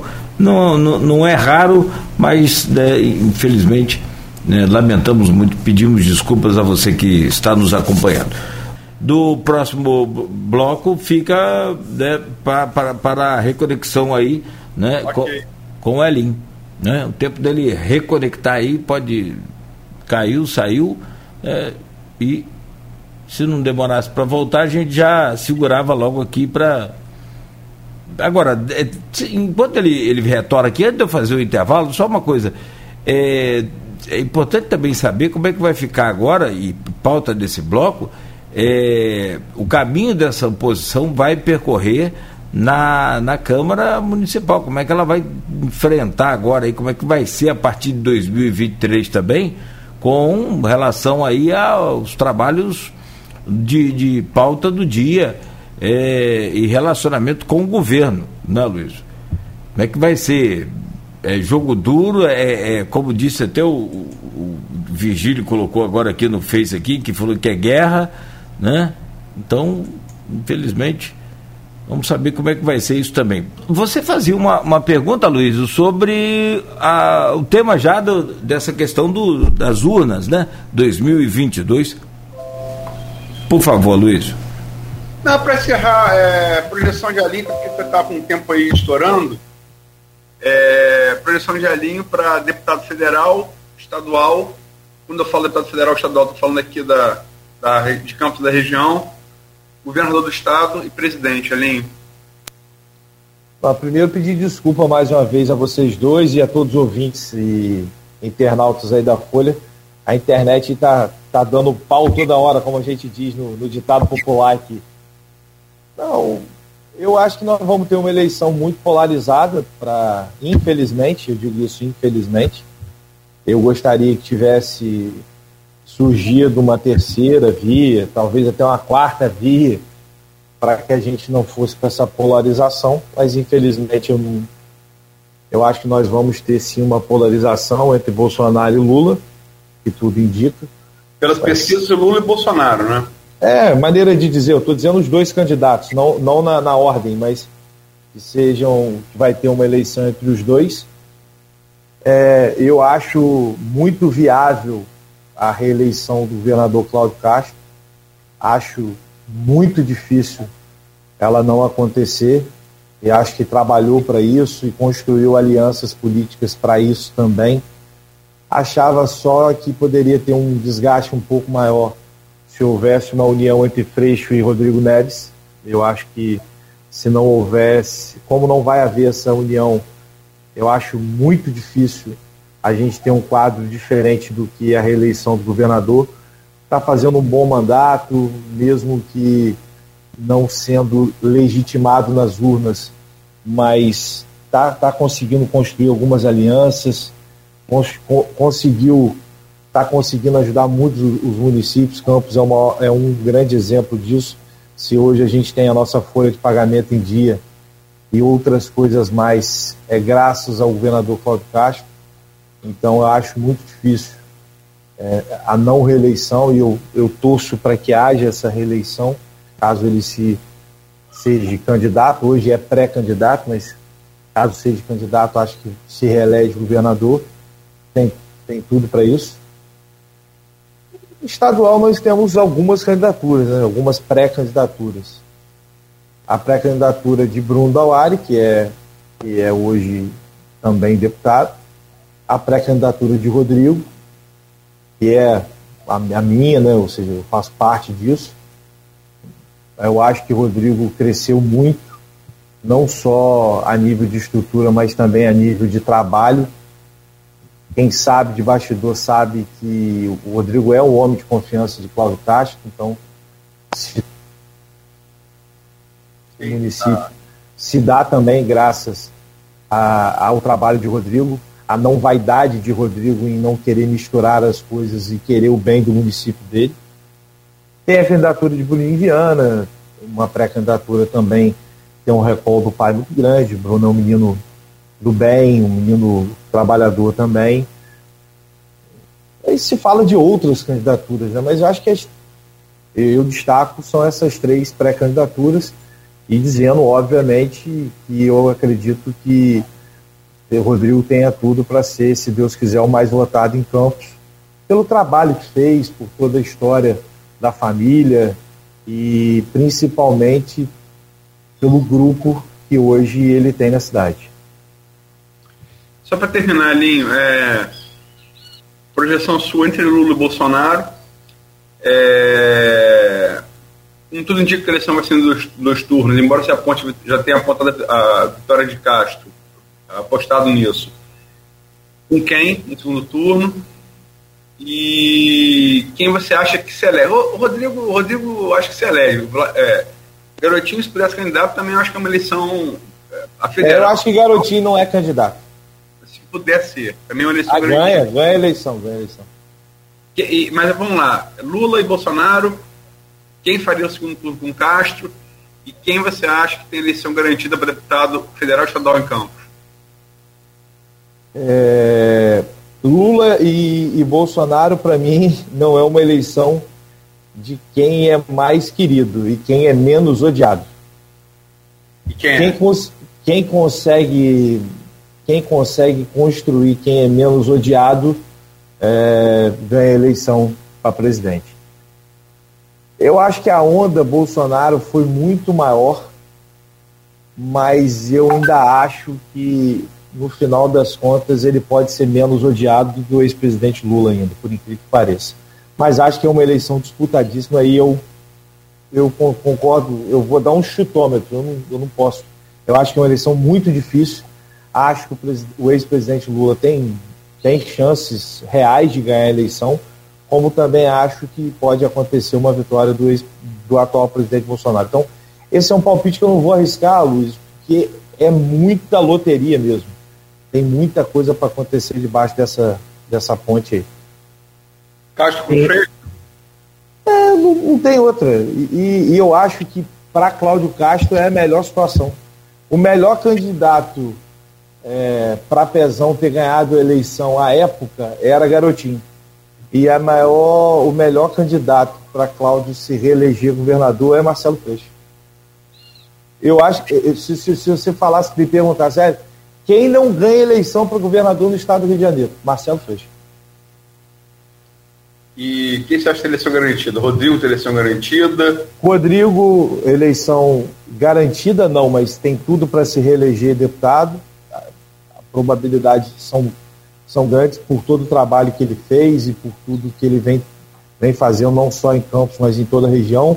Hoje, Rodrigo não é mais uma liderança só de Campos, hoje, Rodrigo é uma liderança regional, sequer estadual, por tudo que trabalhou e trabalha. Rodrigo é um tarado de trabalho. O cara trabalha muito, não é muito mesmo. Então, e acho que Caio tem uma eleição muito favorável para se reeleger. Caio nunca teve tanta possibilidade de ganhar uma eleição como ele tem agora. Se ele não fizer nenhuma besteira, dificilmente não será deputado federal. E essa besteira é saber onde concorrer e de que maneira concorrer. Vou terminar aqui. Tiago Vigílio está nos ouvindo, ex-vereador, fez várias intervenções aqui, mas tem uma aqui que é uma, novidade que não estava sabendo. Vou perguntar a você. Pitbull. Segundo. Um abraço para o Tiago. Alcunhado por Alexandre Baixo, Pitbull Rosa. Pitbull Rosa da época do governo Rosinha. Vamos lá, Tiago Rogério pergunta aqui, a última, a última participação minha nessa entrevista. Gostaria de saber do vereador Alinho se é verdade que em um momento de desespero a bancada da oposição foi um cartório em Campos e registrou mata falsa com o time da Câmara, com o timbre da Câmara, como se a mesma tivesse saído, saído da Secretaria da Câmara.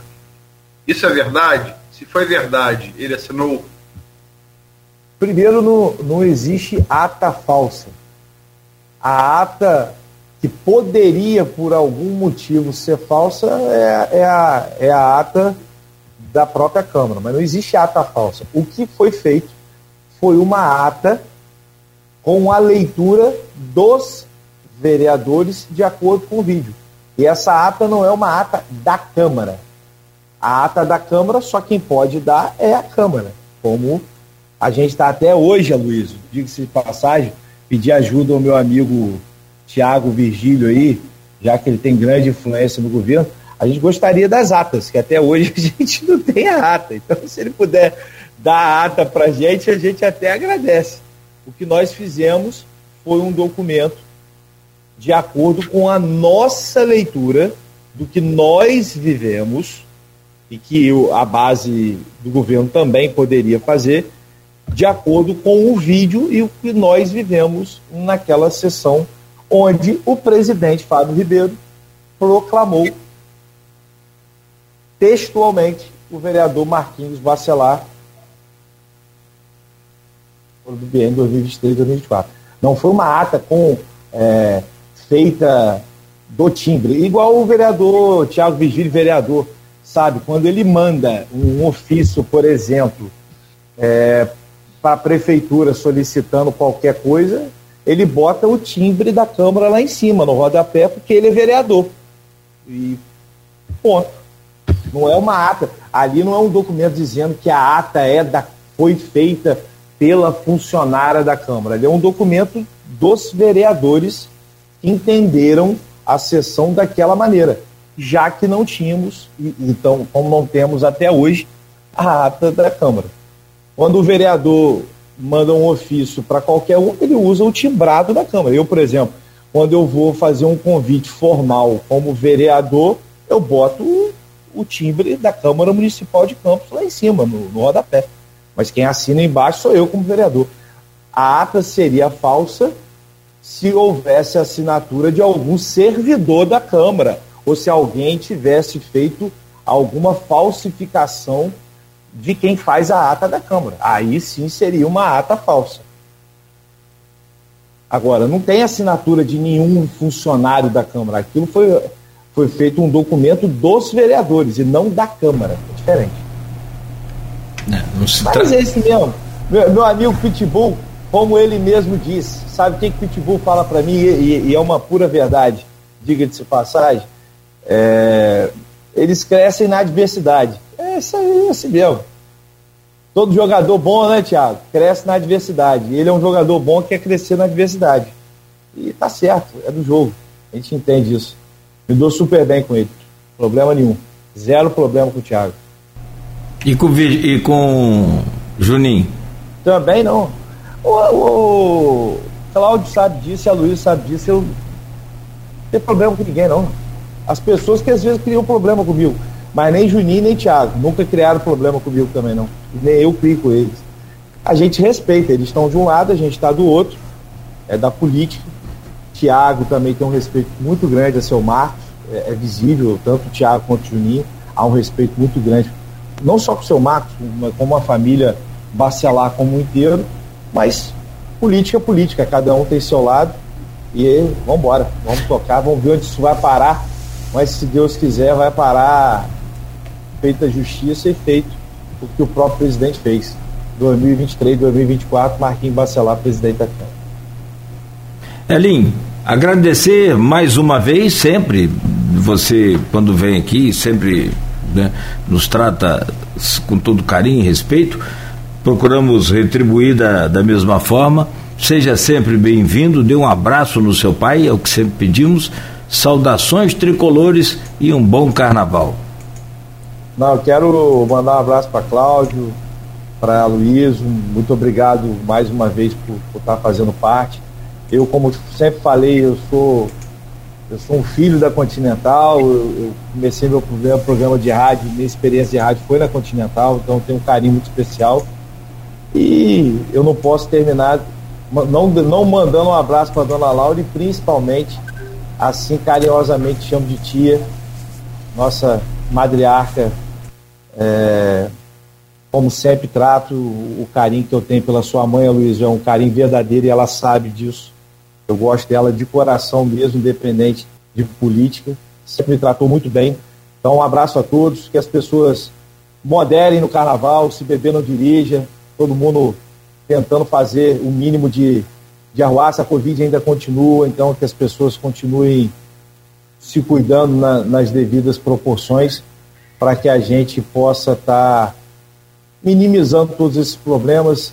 Quero terminar, infelizmente, dizendo da brincadeira desnecessária do prefeito em relação aos vereadores, essa questão tão séria que está acontecendo na Ucrânia com a Rússia e com todos os vários potências envolvidas para que Papai do Céu possa iluminar esses líderes, para que a gente não tenha mais morte e que a gente não faça absolutamente nenhuma besteira, que esses líderes não façam besteira e que o prefeito repense nas suas brincadeiras, principalmente essa de muito mau gosto, e que a gente tenha uma campus melhor, com mais paz, porque de guerra só quem perde é a população. Aloysio. É, é, chegamos ao final da semana, tem muito trabalho ainda, porque tem edição da Folha da Manhã, amanhã bem cedo nas bancas, na casa dos assinantes. É, o Grupo Folha é um grupo sempre democrático. É, ouvimos aqui o Juninho Virgílio é, ontem, estamos ouvindo Elinho hoje. Essas duas entrevistas vão estar, é, trechos dela, um devido do lado do governo, do lado da oposição, vão estar no ponto final. Tem mais novidades também. É, entrevista, eu não vou falar ainda porque falta, falta ainda receber as, as respostas, mas com alguém da, da, da oposição, né? Vamos esperar chegar as respostas. É, eu volto ainda aqui na quinta-feira, a, a gente, vai, esse programa vai, vai, vai, quanto carnaval. Ele vai parar segunda, terça e quarta. Ele volta quinta-feira com Nogueira e comigo. Na sexta-feira também é confirmar ainda. Devemos trazer um presidenciável para vir falar aqui. Então, disputa a presidência da República. E a, e a partir daí eu vou. Eu já vou agora é, me ausentar. Hoje não, hoje tem muito trabalho, mas amanhã. É, e depois vou, dessa entrevista de quinta e sexta, é, eu, vou, eu vou tirar férias e volto em abril. Então, de certa maneira, depois de hoje, pelo menos me despido do jornal, volto aqui quinta e sexta para essas entrevistas e depois é, saio. Agradecer a Lim pela entrevista. Né, é, um abraço ao seu pai também. Figura que eu tenho, que eu tenho profundo respeito, carinho e profundo respeito. É uma das pessoas, para mim, melhor conhece política em Campos. Né? E não falo isso sem nenhum favor, conhece mesmo. Todas as entrevistas você sempre faz questão de dizer isso. Ah, mas muito é. Obrigado. E é de fato mesmo. Entende muito. Não é pouco, não. Então, um abraço e, e, e Sabia que ele já sofreu com o Marco Bacelar lá na Câmara também, ele passou pro. Eu lembro dos dois, ontem a gente falava aqui, né, Luiz, sobre aqueles causos, aquelas histórias, né? Só para terminar contar uma. Ah, bom, pode. Tinha um, um, nos anos 90, 2000, uma série de, uma franquia de, de filme de terror do Chuck, Brinquedo Assassino. E o Bacelar apelidou, apelidou o garotinho de Chuck. Verdade. Aí um certo dia vira pra Nain na frente da cama, ô Nain, eu não sei como é que você dormia no beliche com, com Chuck. Eu vinha com a faca de noite pra ir pra você, não, Nain. Quem contava isso também era Geraldo Venâncio. Como é que pode, né? Verdade. Um dos maiores inimigos de garotinho dizia, Naim, você tá dormindo com o inimigo, aquele filme seu. É, É, esse Chuck ficou marcado, não tem jeito. Chuck vai ficar de tudo quanto é jeito, não tem jeito. É o Mas- filho. E, e seu Marco fala do filho do Chuck. É o Chuck o filho do Chuck. Mandar um abraço pro seu Marco também, uma figura. Rapaz, é, é muito prazeroso ficar do lado dele. Ele é um, é um ser humano formidável. Seu Marco é um cara daquele jeitão dele, mas um cara com coração, ó, Luiz, você não tem noção. A gente brinca aqui, muita gente fala, rapaz, você parece igual o seu Marco, contou uma história triste pra você, o negócio vai embora. Aí, Seu Marcos Ah, fica de cueca e sai dando tudo. Rapaz, tem uma história minha com o seu Marco e com o Chico da rádio. Dá tempo de contar, não, né? Da, TV, da TV Planície. Eu não chamo ele de seu Marco, eu chamo ele de Marco, Marco, seu Marco, Marco. Onde, onde ele está na rua, às vezes eu paro o carro, rapaz. Eu parei no meio da rua, falei, Marco, um abraço, mesmo com essa camisa feia aí. Antes da pandemia, estava com a camisa do Flamengo. Mas o- o- eu conheço o Marco Bacelar desde do, do- do- da, da época ali do, Tá né, do sindicato. Aí, pô, o bicho tu perdia uma eleição. Ele vai, faz um contrato com a gente na Plena TV. Cláudio César o, o administrador, o gerente executivo lá da Plena. Chico da rádio, Chico da TV fazia o programa meio-dia. Chico na TV e quando saía de férias eu substituía, ou em alguma eventualidade eu fazia. Aí, um dia faltando para eleição, eleição no outro dia. Programa meio-dia, Chico anunciou. Gente, amanhã é chapa 1, um, Marco Bacelar na cabeça e tem mais, hein? Quem quiser apostar, me procure. Se ele perder a eleição, eu corto meus dois braços. Eu não sei o que que Marco Bacelar arrumou, que ele perdeu a eleição. Não vou, não vou saber explicar agora. No outro dia, quem foi apresentar o programa na, na, na televisão? Cláudio Nogueira. Chico não foi. Aí eu entro no ar, naquele clima daquele programa de Chico, tudo descontraído, TV Planície, aquela coisa né, aguerrida, aquela coisa fantástica de, de TV Planície. Aí tinha telefone no ar, né? Ouvinte, você sabe como é que é. Hoje tem internet, é muito mais, mas naquele tempo, telefone. Alô, é quem tá falando aí? É fulano.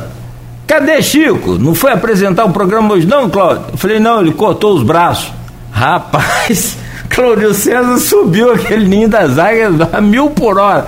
Você tá doido, Nogueira? Ué, mas verdade. Mas eu falei verdade ou não? E, e seu Marco depois ligou pode anunciar que tem outra eleição. Amanhã nós estamos fazendo outra eleição porque houve um erro na de uma urna houve um problema que eu não me lembro mais agora o que foi. Isso foi lá para 2003. Aí ele não perdeu os braços. Não, não perdeu os braços. É só para é, é, também é, como como Elinho e, e Cláudio fizeram também é, é reforçar meu carinho e admiração é, pela figura de Marco Bacelar. Tenho muito respeito por ele, muito respeito. Um abraço, meu Marco Bacelar. E, e só para endossar também os conselhos de Naim para o carnaval. Se beber não dirige e lembre-se que ainda estamos em pandemia, uso de máscara, higienização das mãos, né?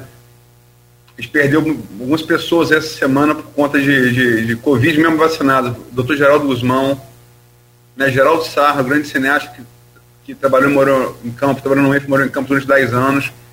Então, a pandemia não passou ainda, né? Não passou. Elinho, obrigado, um abraço, bom final de semana. Um abraço, um abraço a todos, fiquem com Deus. Até a próxima. Uma vez. Bom, 9 horas e 7 minutos. O programa chega à reta final, como já falamos, hoje é sexta-feira, sexta de carnaval. Aloysio, é, não temos mais tempo, mas eu gostaria de trazer aqui só que você fizesse a gentileza, até para que a gente pudesse entender. Agora tem uma última informação ao vivo Ontem é, eu, eu, eu, fico zapeando rádio, televisão, o tempo que posso, o tempo que estou trabalhando, e à noite, a partir de 6 horas, estava zapeando ali as TVs, e, cara, é todo mundo na cobertura dessa, dessa guerra aí do. Eu, eu, eu na verdade, estou chamando isso de, de guerra do, do, do, Vladimir Putin porque estava tudo em paz, estava tudo tranquilo, seguindo o seu rumo, e agora os russos anunciam aí a entrada de vez na região de Kiev, que é a capital e a maior cidade. E como é que está a coisa por lá? Nogueira, amanhã eu vou trazer um artigo também falando sobre essa coisa da, da, da invasão da Rússia é, na Ucrânia, um país irmão, um país vizinho irmão. E estou falando irmão, estou falando, estou remontando ao século IX depois de Cristo. É um país irmão há, há, há 1.100 anos, né? não é pouca coisa. É, tem, é, também entendo também que é, não vou fazer também essa demonização, não falo nem do Putin, da, da Rússia. Há protesto na Rússia inteira contra a guerra. Os pessoal estão sendo presos por isso, que mostra bem o cara tá autocrático de Putin, portanto indefensável. Agora, entendo, entendo que é, sem fazer defesa do Putin nenhuma, ou sobretudo da invasão a um, a um, país vizinho que, que não agrediu, que não agrediu, né? Agora entendo que é, em termos geopolíticos isso é muito, muito mal amarrado desde os anos 90, porque é, a, a, dissolução do, da União Soviética ela vai de 89, queda do Muro de Berlim, a 91, com a dissolução da União Soviética. Nesse meio tempo, em 1990, é, Estados Unidos e a Alemanha, que a Alemanha Ocidental era, era na época governada por Helmut Kohl, que depois vai ser o reunificador da Alemanha. Era o chanceler, né? Cargo hoje ocupado pelo Olaf Scholz, que foi ocupado anteriormente pela grande Angela Merkel. Inclusive, a Angela Merkel começa como assessora do, do Helmut Kohl. E o secretário de Estado, é, na época, dos Estados Unidos, era, era o James Baker, presidente do governo Bush pai.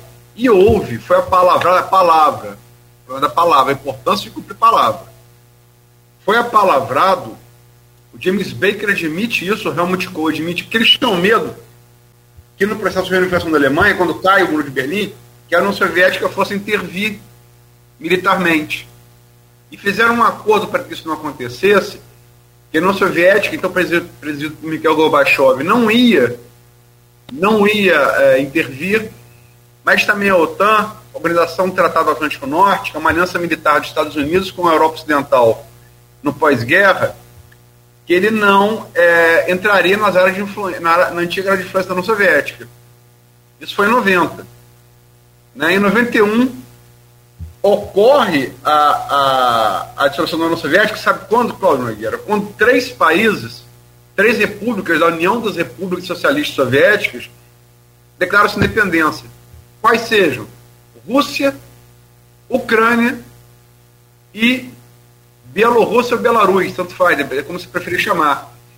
Aonde estão ocorrendo também, por onde vieram o, o exército russo pelo norte, que é onde está próximo a Kiev, no centro-norte do país. Então, os três países hoje envolvidos nesse conflito são os três países que se tornam independentes. Em 91, é, acaba com a União Soviética e viram, e viram países independentes.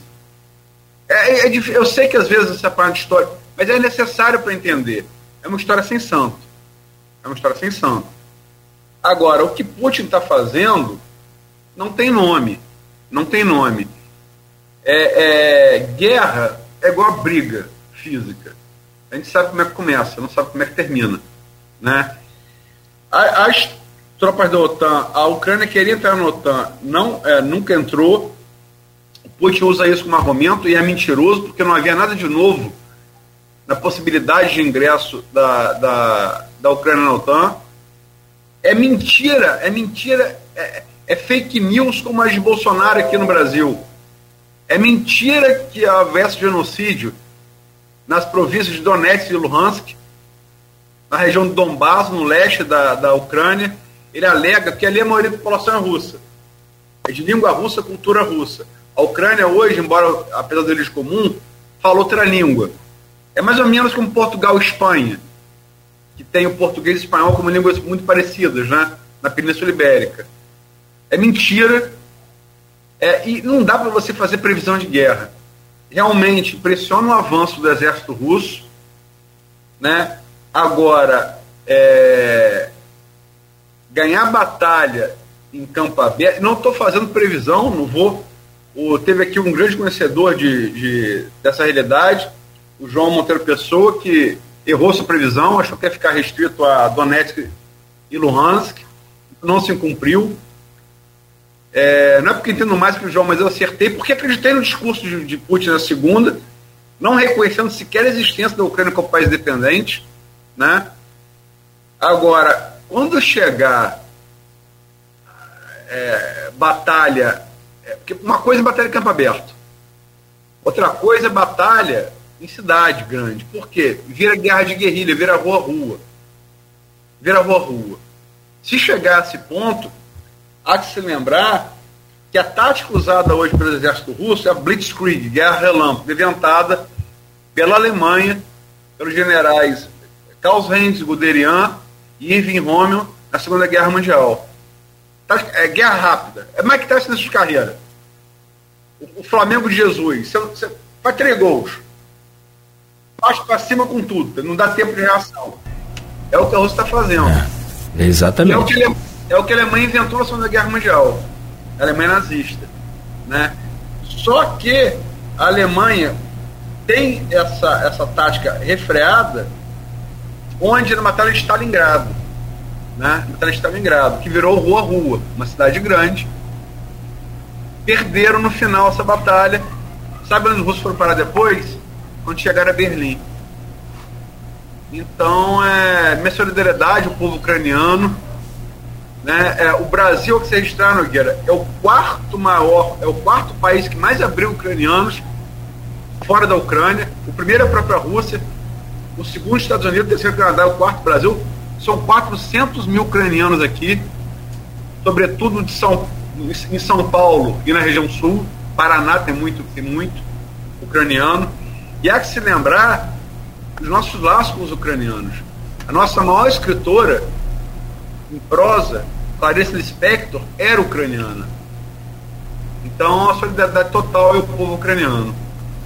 É, na verdade, se for ficar aqui, te, eu, eu te entrevistando, se for, fosse a honra, né, seria não só honroso, como né, complicado também, porque você conhece muito, mas assim, cara, qual é o, o, o, o, motivo? A gente sabe do, do, do potencial do, do, território é, ucraniano, aquela coisa toda, mas isso é o que? Isso, isso, é, isso, isso é, uma, é um devaneio, uma vaidade pessoal. Isso é, qual é o propósito do, do Putin em promover essa guerra contra a Ucrânia? Que, como você disse várias vezes aqui durante a semana, a Ucrânia está para a Rússia como a Bahia está para, o Brasil. É o berço brasileiro. O, o, o que, que é? Que, qual é o motivo dessa coisa toda? eu, eu, eu, não creio que Putin. É, é difícil. Eu, eu, não creio que ele vai anexar a Ucrânia. Ele, é, ele já anexou a Crimeia em 2014, né? Que é uma península sul da Ucrânia. É, eu não creio que ele vai anexar a Ucrânia, mas acho que o, que ele pretende é fazer da Ucrânia um estado tampão. Como é a própria Belarus, por onde hoje ele está atacando. Lá ele tem um títere, né? Que é o Alexander é, Lukashenko que é chamado o último ditador da Europa, né? que falou para o seu povo que curava Covid com vodka. Não é brincadeira, não. Ele falou isso. É... Eu acho que foi um tampão, porque, é, tipo assim, é, das ex-repúblicas soviéticas, quais foram as primeiras, a, a, mesmo antes da, declaração de independência da União Soviética, de Belarus ou Bielorrússia e Ucrânia, três repúblicas soviéticas, ainda quando a União Soviética é de pé, com o Gorbachev no poder, é, é, batalharam por sua independência. São as repúblicas bálticas. Por que repúblicas bálticas? Que ficam no litoral do Mar Báltico, né, no norte. São de cima para baixo: Lituânia, Letônia e Estônia. Essas três repúblicas soviéticas é, pertencem à OTAN. Elas pertencem à OTAN. É, o, o, o, que isso quer dizer pertencer à OTAN? É, e ontem o presidente é, é Vladimir é, Zelensky reclamou do abandono da, das nações. Entendo, no discurso de desespero, nem mais de terra aparece, parece de, camisa de manga, deve estar num bunker, porque corre sério risco de vida, né? mas ele foi ingênuo, porque na OTAN você, é tipo assim, Nogueira, você está com o Beto aí no, no estúdio? Uhum. Tá bom. É, eu pertenço à OTAN. Você pertence à OTAN. Beto não pertence à OTAN. Sim. Eu posso até gostar mais de Beto que de você. O fato é que se Beto te atacar e você pertencer à OTAN, eu pertencer à OTAN, mesmo gostando mais de Beto que de você, eu sou obrigado uhum. a meliar militarmente com você, Nogueira, contra Beto. Vira um exército só. É. Entendi. Porque foi feito para a OTAN uhum. foi feita para tentar conter a expansão soviética na Europa. Certo. Entendeu? Porque todo o leste europeu após a Segunda Guerra Mundial ficou com ficou com a União Soviética. Só que a União Soviética não existe mais desde 91. E aí eu acho que é o erro. Eu acho que é o erro. Foi não ter visto isso e ter forçado demais a barra com a, com a Rússia. Né? A Rússia entrou numa pindaíba nos anos 90 é, e Putin, assim, veja bem, é, você precisa aprender a criticar as pessoas, mas reconhecer o, o valor que elas têm. Putin é um canalha, um canalha moral. Putin é capaz de matar dissidente russo envenenado na e buscar o cara na Inglaterra. Putin é ex-agente da KGB, Polícia Secreta Soviética, Polícia Política, durante anos. E é, é, o que Putin se ressente é, os russos, muitos russos se ressentem, é um mito da grande mãe Rússia. Os alemães têm um fatherland, como é, os Estados Unidos têm essa coisa com o país deles. A Argentina tem, por exemplo. Nós temos menos. Né? A Argentina tem. A Argentina até mendigo usa, usa a bandeira da Argentina na lapela do casaco. Né? É um culto ao país. E essa coisa não é nem da União Soviética, vem desde a Rússia czarista, que durou do século XVI ao século à Revolução Russa de 1917, né? Instalou a União Soviética. Porque né, né, tanto no tempo dos czares quanto no tempo da União Soviética, a Rússia dos czares derrotou Napoleão. A União Soviética derrotou Hitler. Eu estou falando dos dois maiores conquistadores da Europa, que foram derrotados pela Rússia. Napoleão em 1812 e Hitler em 1945. Século XIX e XX. Né? Então eles são saudosos desse tempo. Né? Acho também, é, Obama, por exemplo, ex-presidente, tem muitas virtudes. Mas Obama tem uma coisa que é um motivo de crítica no meu, meu, meu sentido de ver. Obama, que teve uma época que, que Trump começou a espalhar que Obama, por ser filho de, de um queniano com uma americana, tendo nascido no Havaí, que ele ser, não seria estadunidense de nascimento. Essa fake news de Trump, né? E é, Obama mostrou a certidão de nascimento, Trump presente. Ele falou: agora, Trump, podemos falar de coisas mais, mais significativas, como pé grande, o lobisomem. Ele ironizou Trump, né? E você não deve chutar quem você vence. É, Obama disse, presidente dos Estados Unidos, que Putin não era um líder mundial, que Putin era um líder regional. Você não deve mexer com o orgulho dos outros. Foi é, o que a França e a Inglaterra fizeram no final da Primeira Guerra Mundial, humilhando a Alemanha, que levou a Alemanha a tentar as formas na Segunda Guerra Mundial. Você não deve humilhar ninguém, cara. Você, você pode humilhar, é, é, humilha a pessoa, está de cima, bicho, uma hora você, você vai ter um, um, um, flanco aberto. E essa pessoa não vai esquecer. Ela vai partir para sua jugular. E Putin, embora seja um canalha moral, há que se admitir, é um mestre da geopolítica. É um mestre. Quem você tem para comparar aqui? Está 20 anos, 22 anos no comando da, da, da Rússia. O, o, o seu ministro de Relações Exteriores é, Sergei Lavrov tem 50 anos de serviço.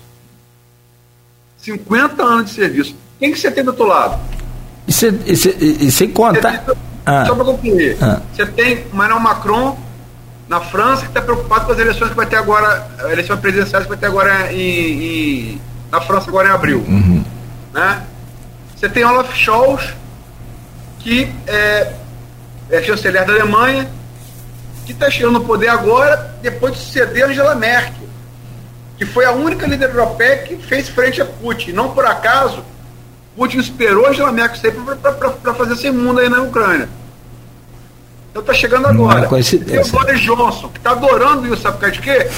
O Boris Johnson está para cair porque a imprensa britânica revelou as festinhas que ele promovia enquanto pedia ao povo isolamento na, na, na, na, na Covid. Lá isso é coisa séria. Exato. Né? A bagunça aqui de Bolsonaro no Brasil.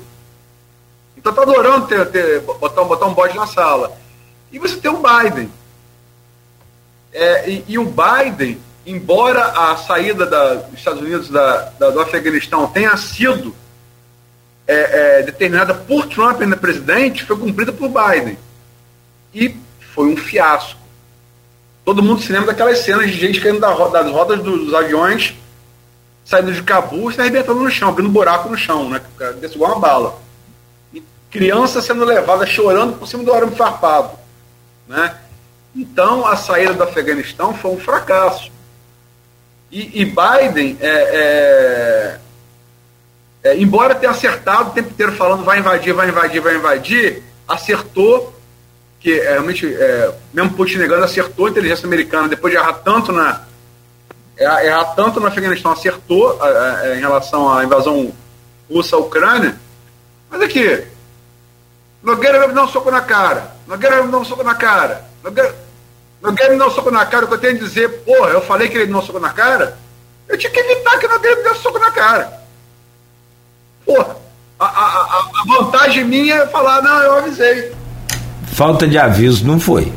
Pô, Falta de aviso não foi. Você falou sobre a questão da liderança do, do, do, do Putin e você considera ainda é, a questão da, da China, que tem né, declarado seu apoio à Rússia. Então, assim, se ele é um líder regional, é uma região bem grande que ele lidera, mas muito grande.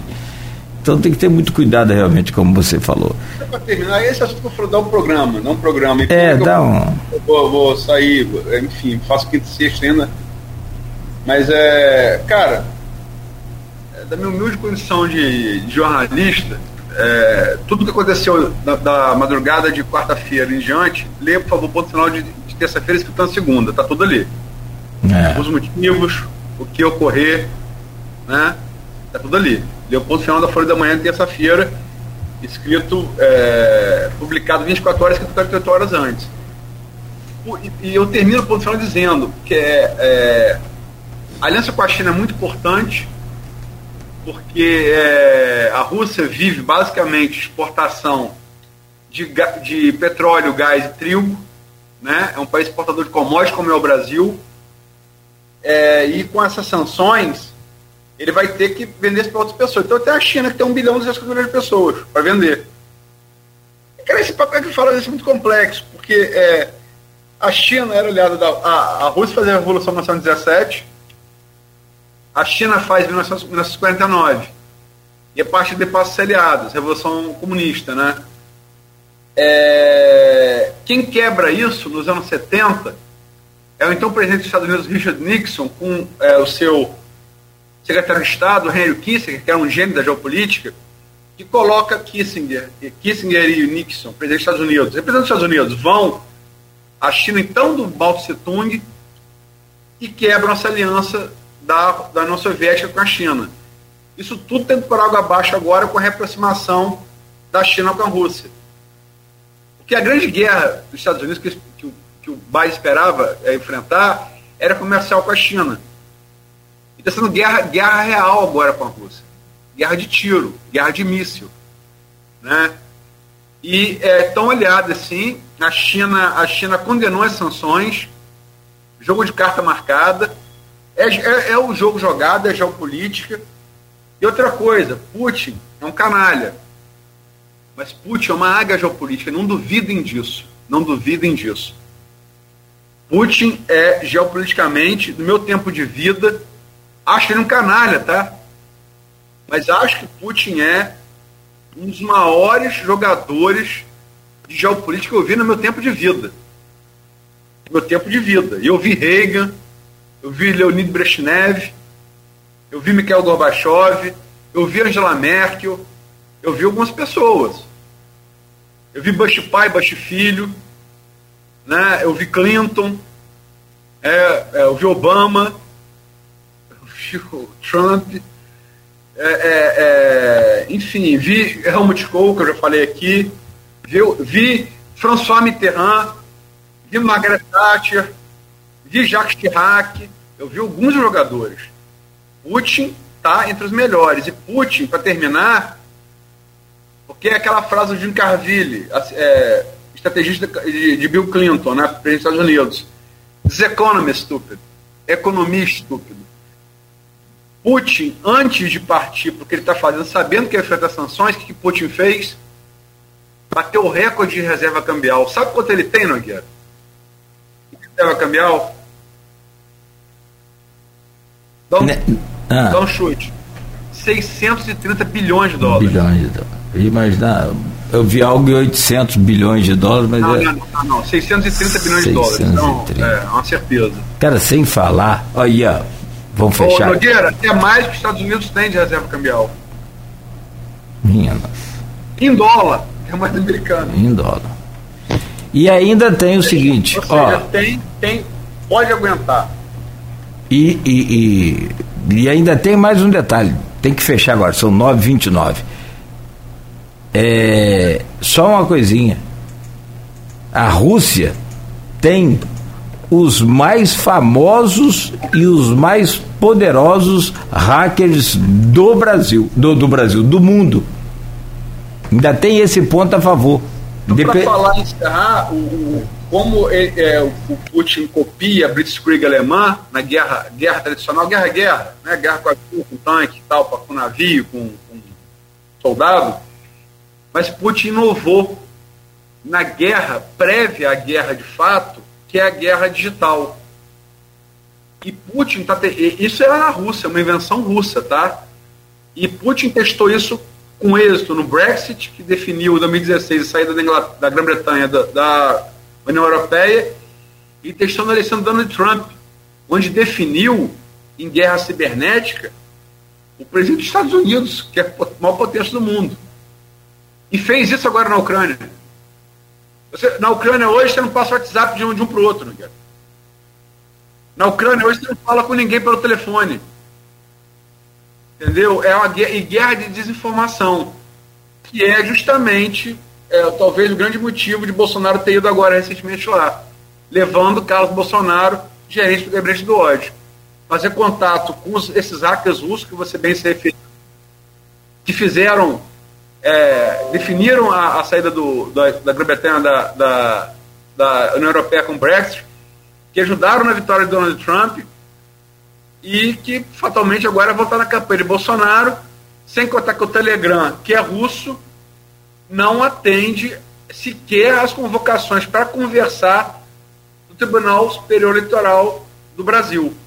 Né? É, porque é, é uma maneira de você difundir informação em grande quantidade com controle do WhatsApp. É uma rede alternativa para o Telegram, que também é russo. Ou seja, cara, é, Putin é um canalha mas tem que ser respeitado. E a segunda maior potência militar do mundo, que derrotou Napoleão e Hitler, não deve ser humilhada. Que o Ocidente aprenda essa lição. E minha solidariedade total e a nossa desse programa, os da Ucrânia. Claro, sempre. Luiz, um grande abraço, bom dia, bom final de semana, bom carnaval, vai descansar. Amanhã nós vamos ler a Folha bem cedo nas bancas e na casa dos assinantes e você descansando, aproveitando seu carnaval. Até quinta-feira, se Deus quiser. Obrigado por tudo. Valeu. Fechamos aqui e voltamos na quinta.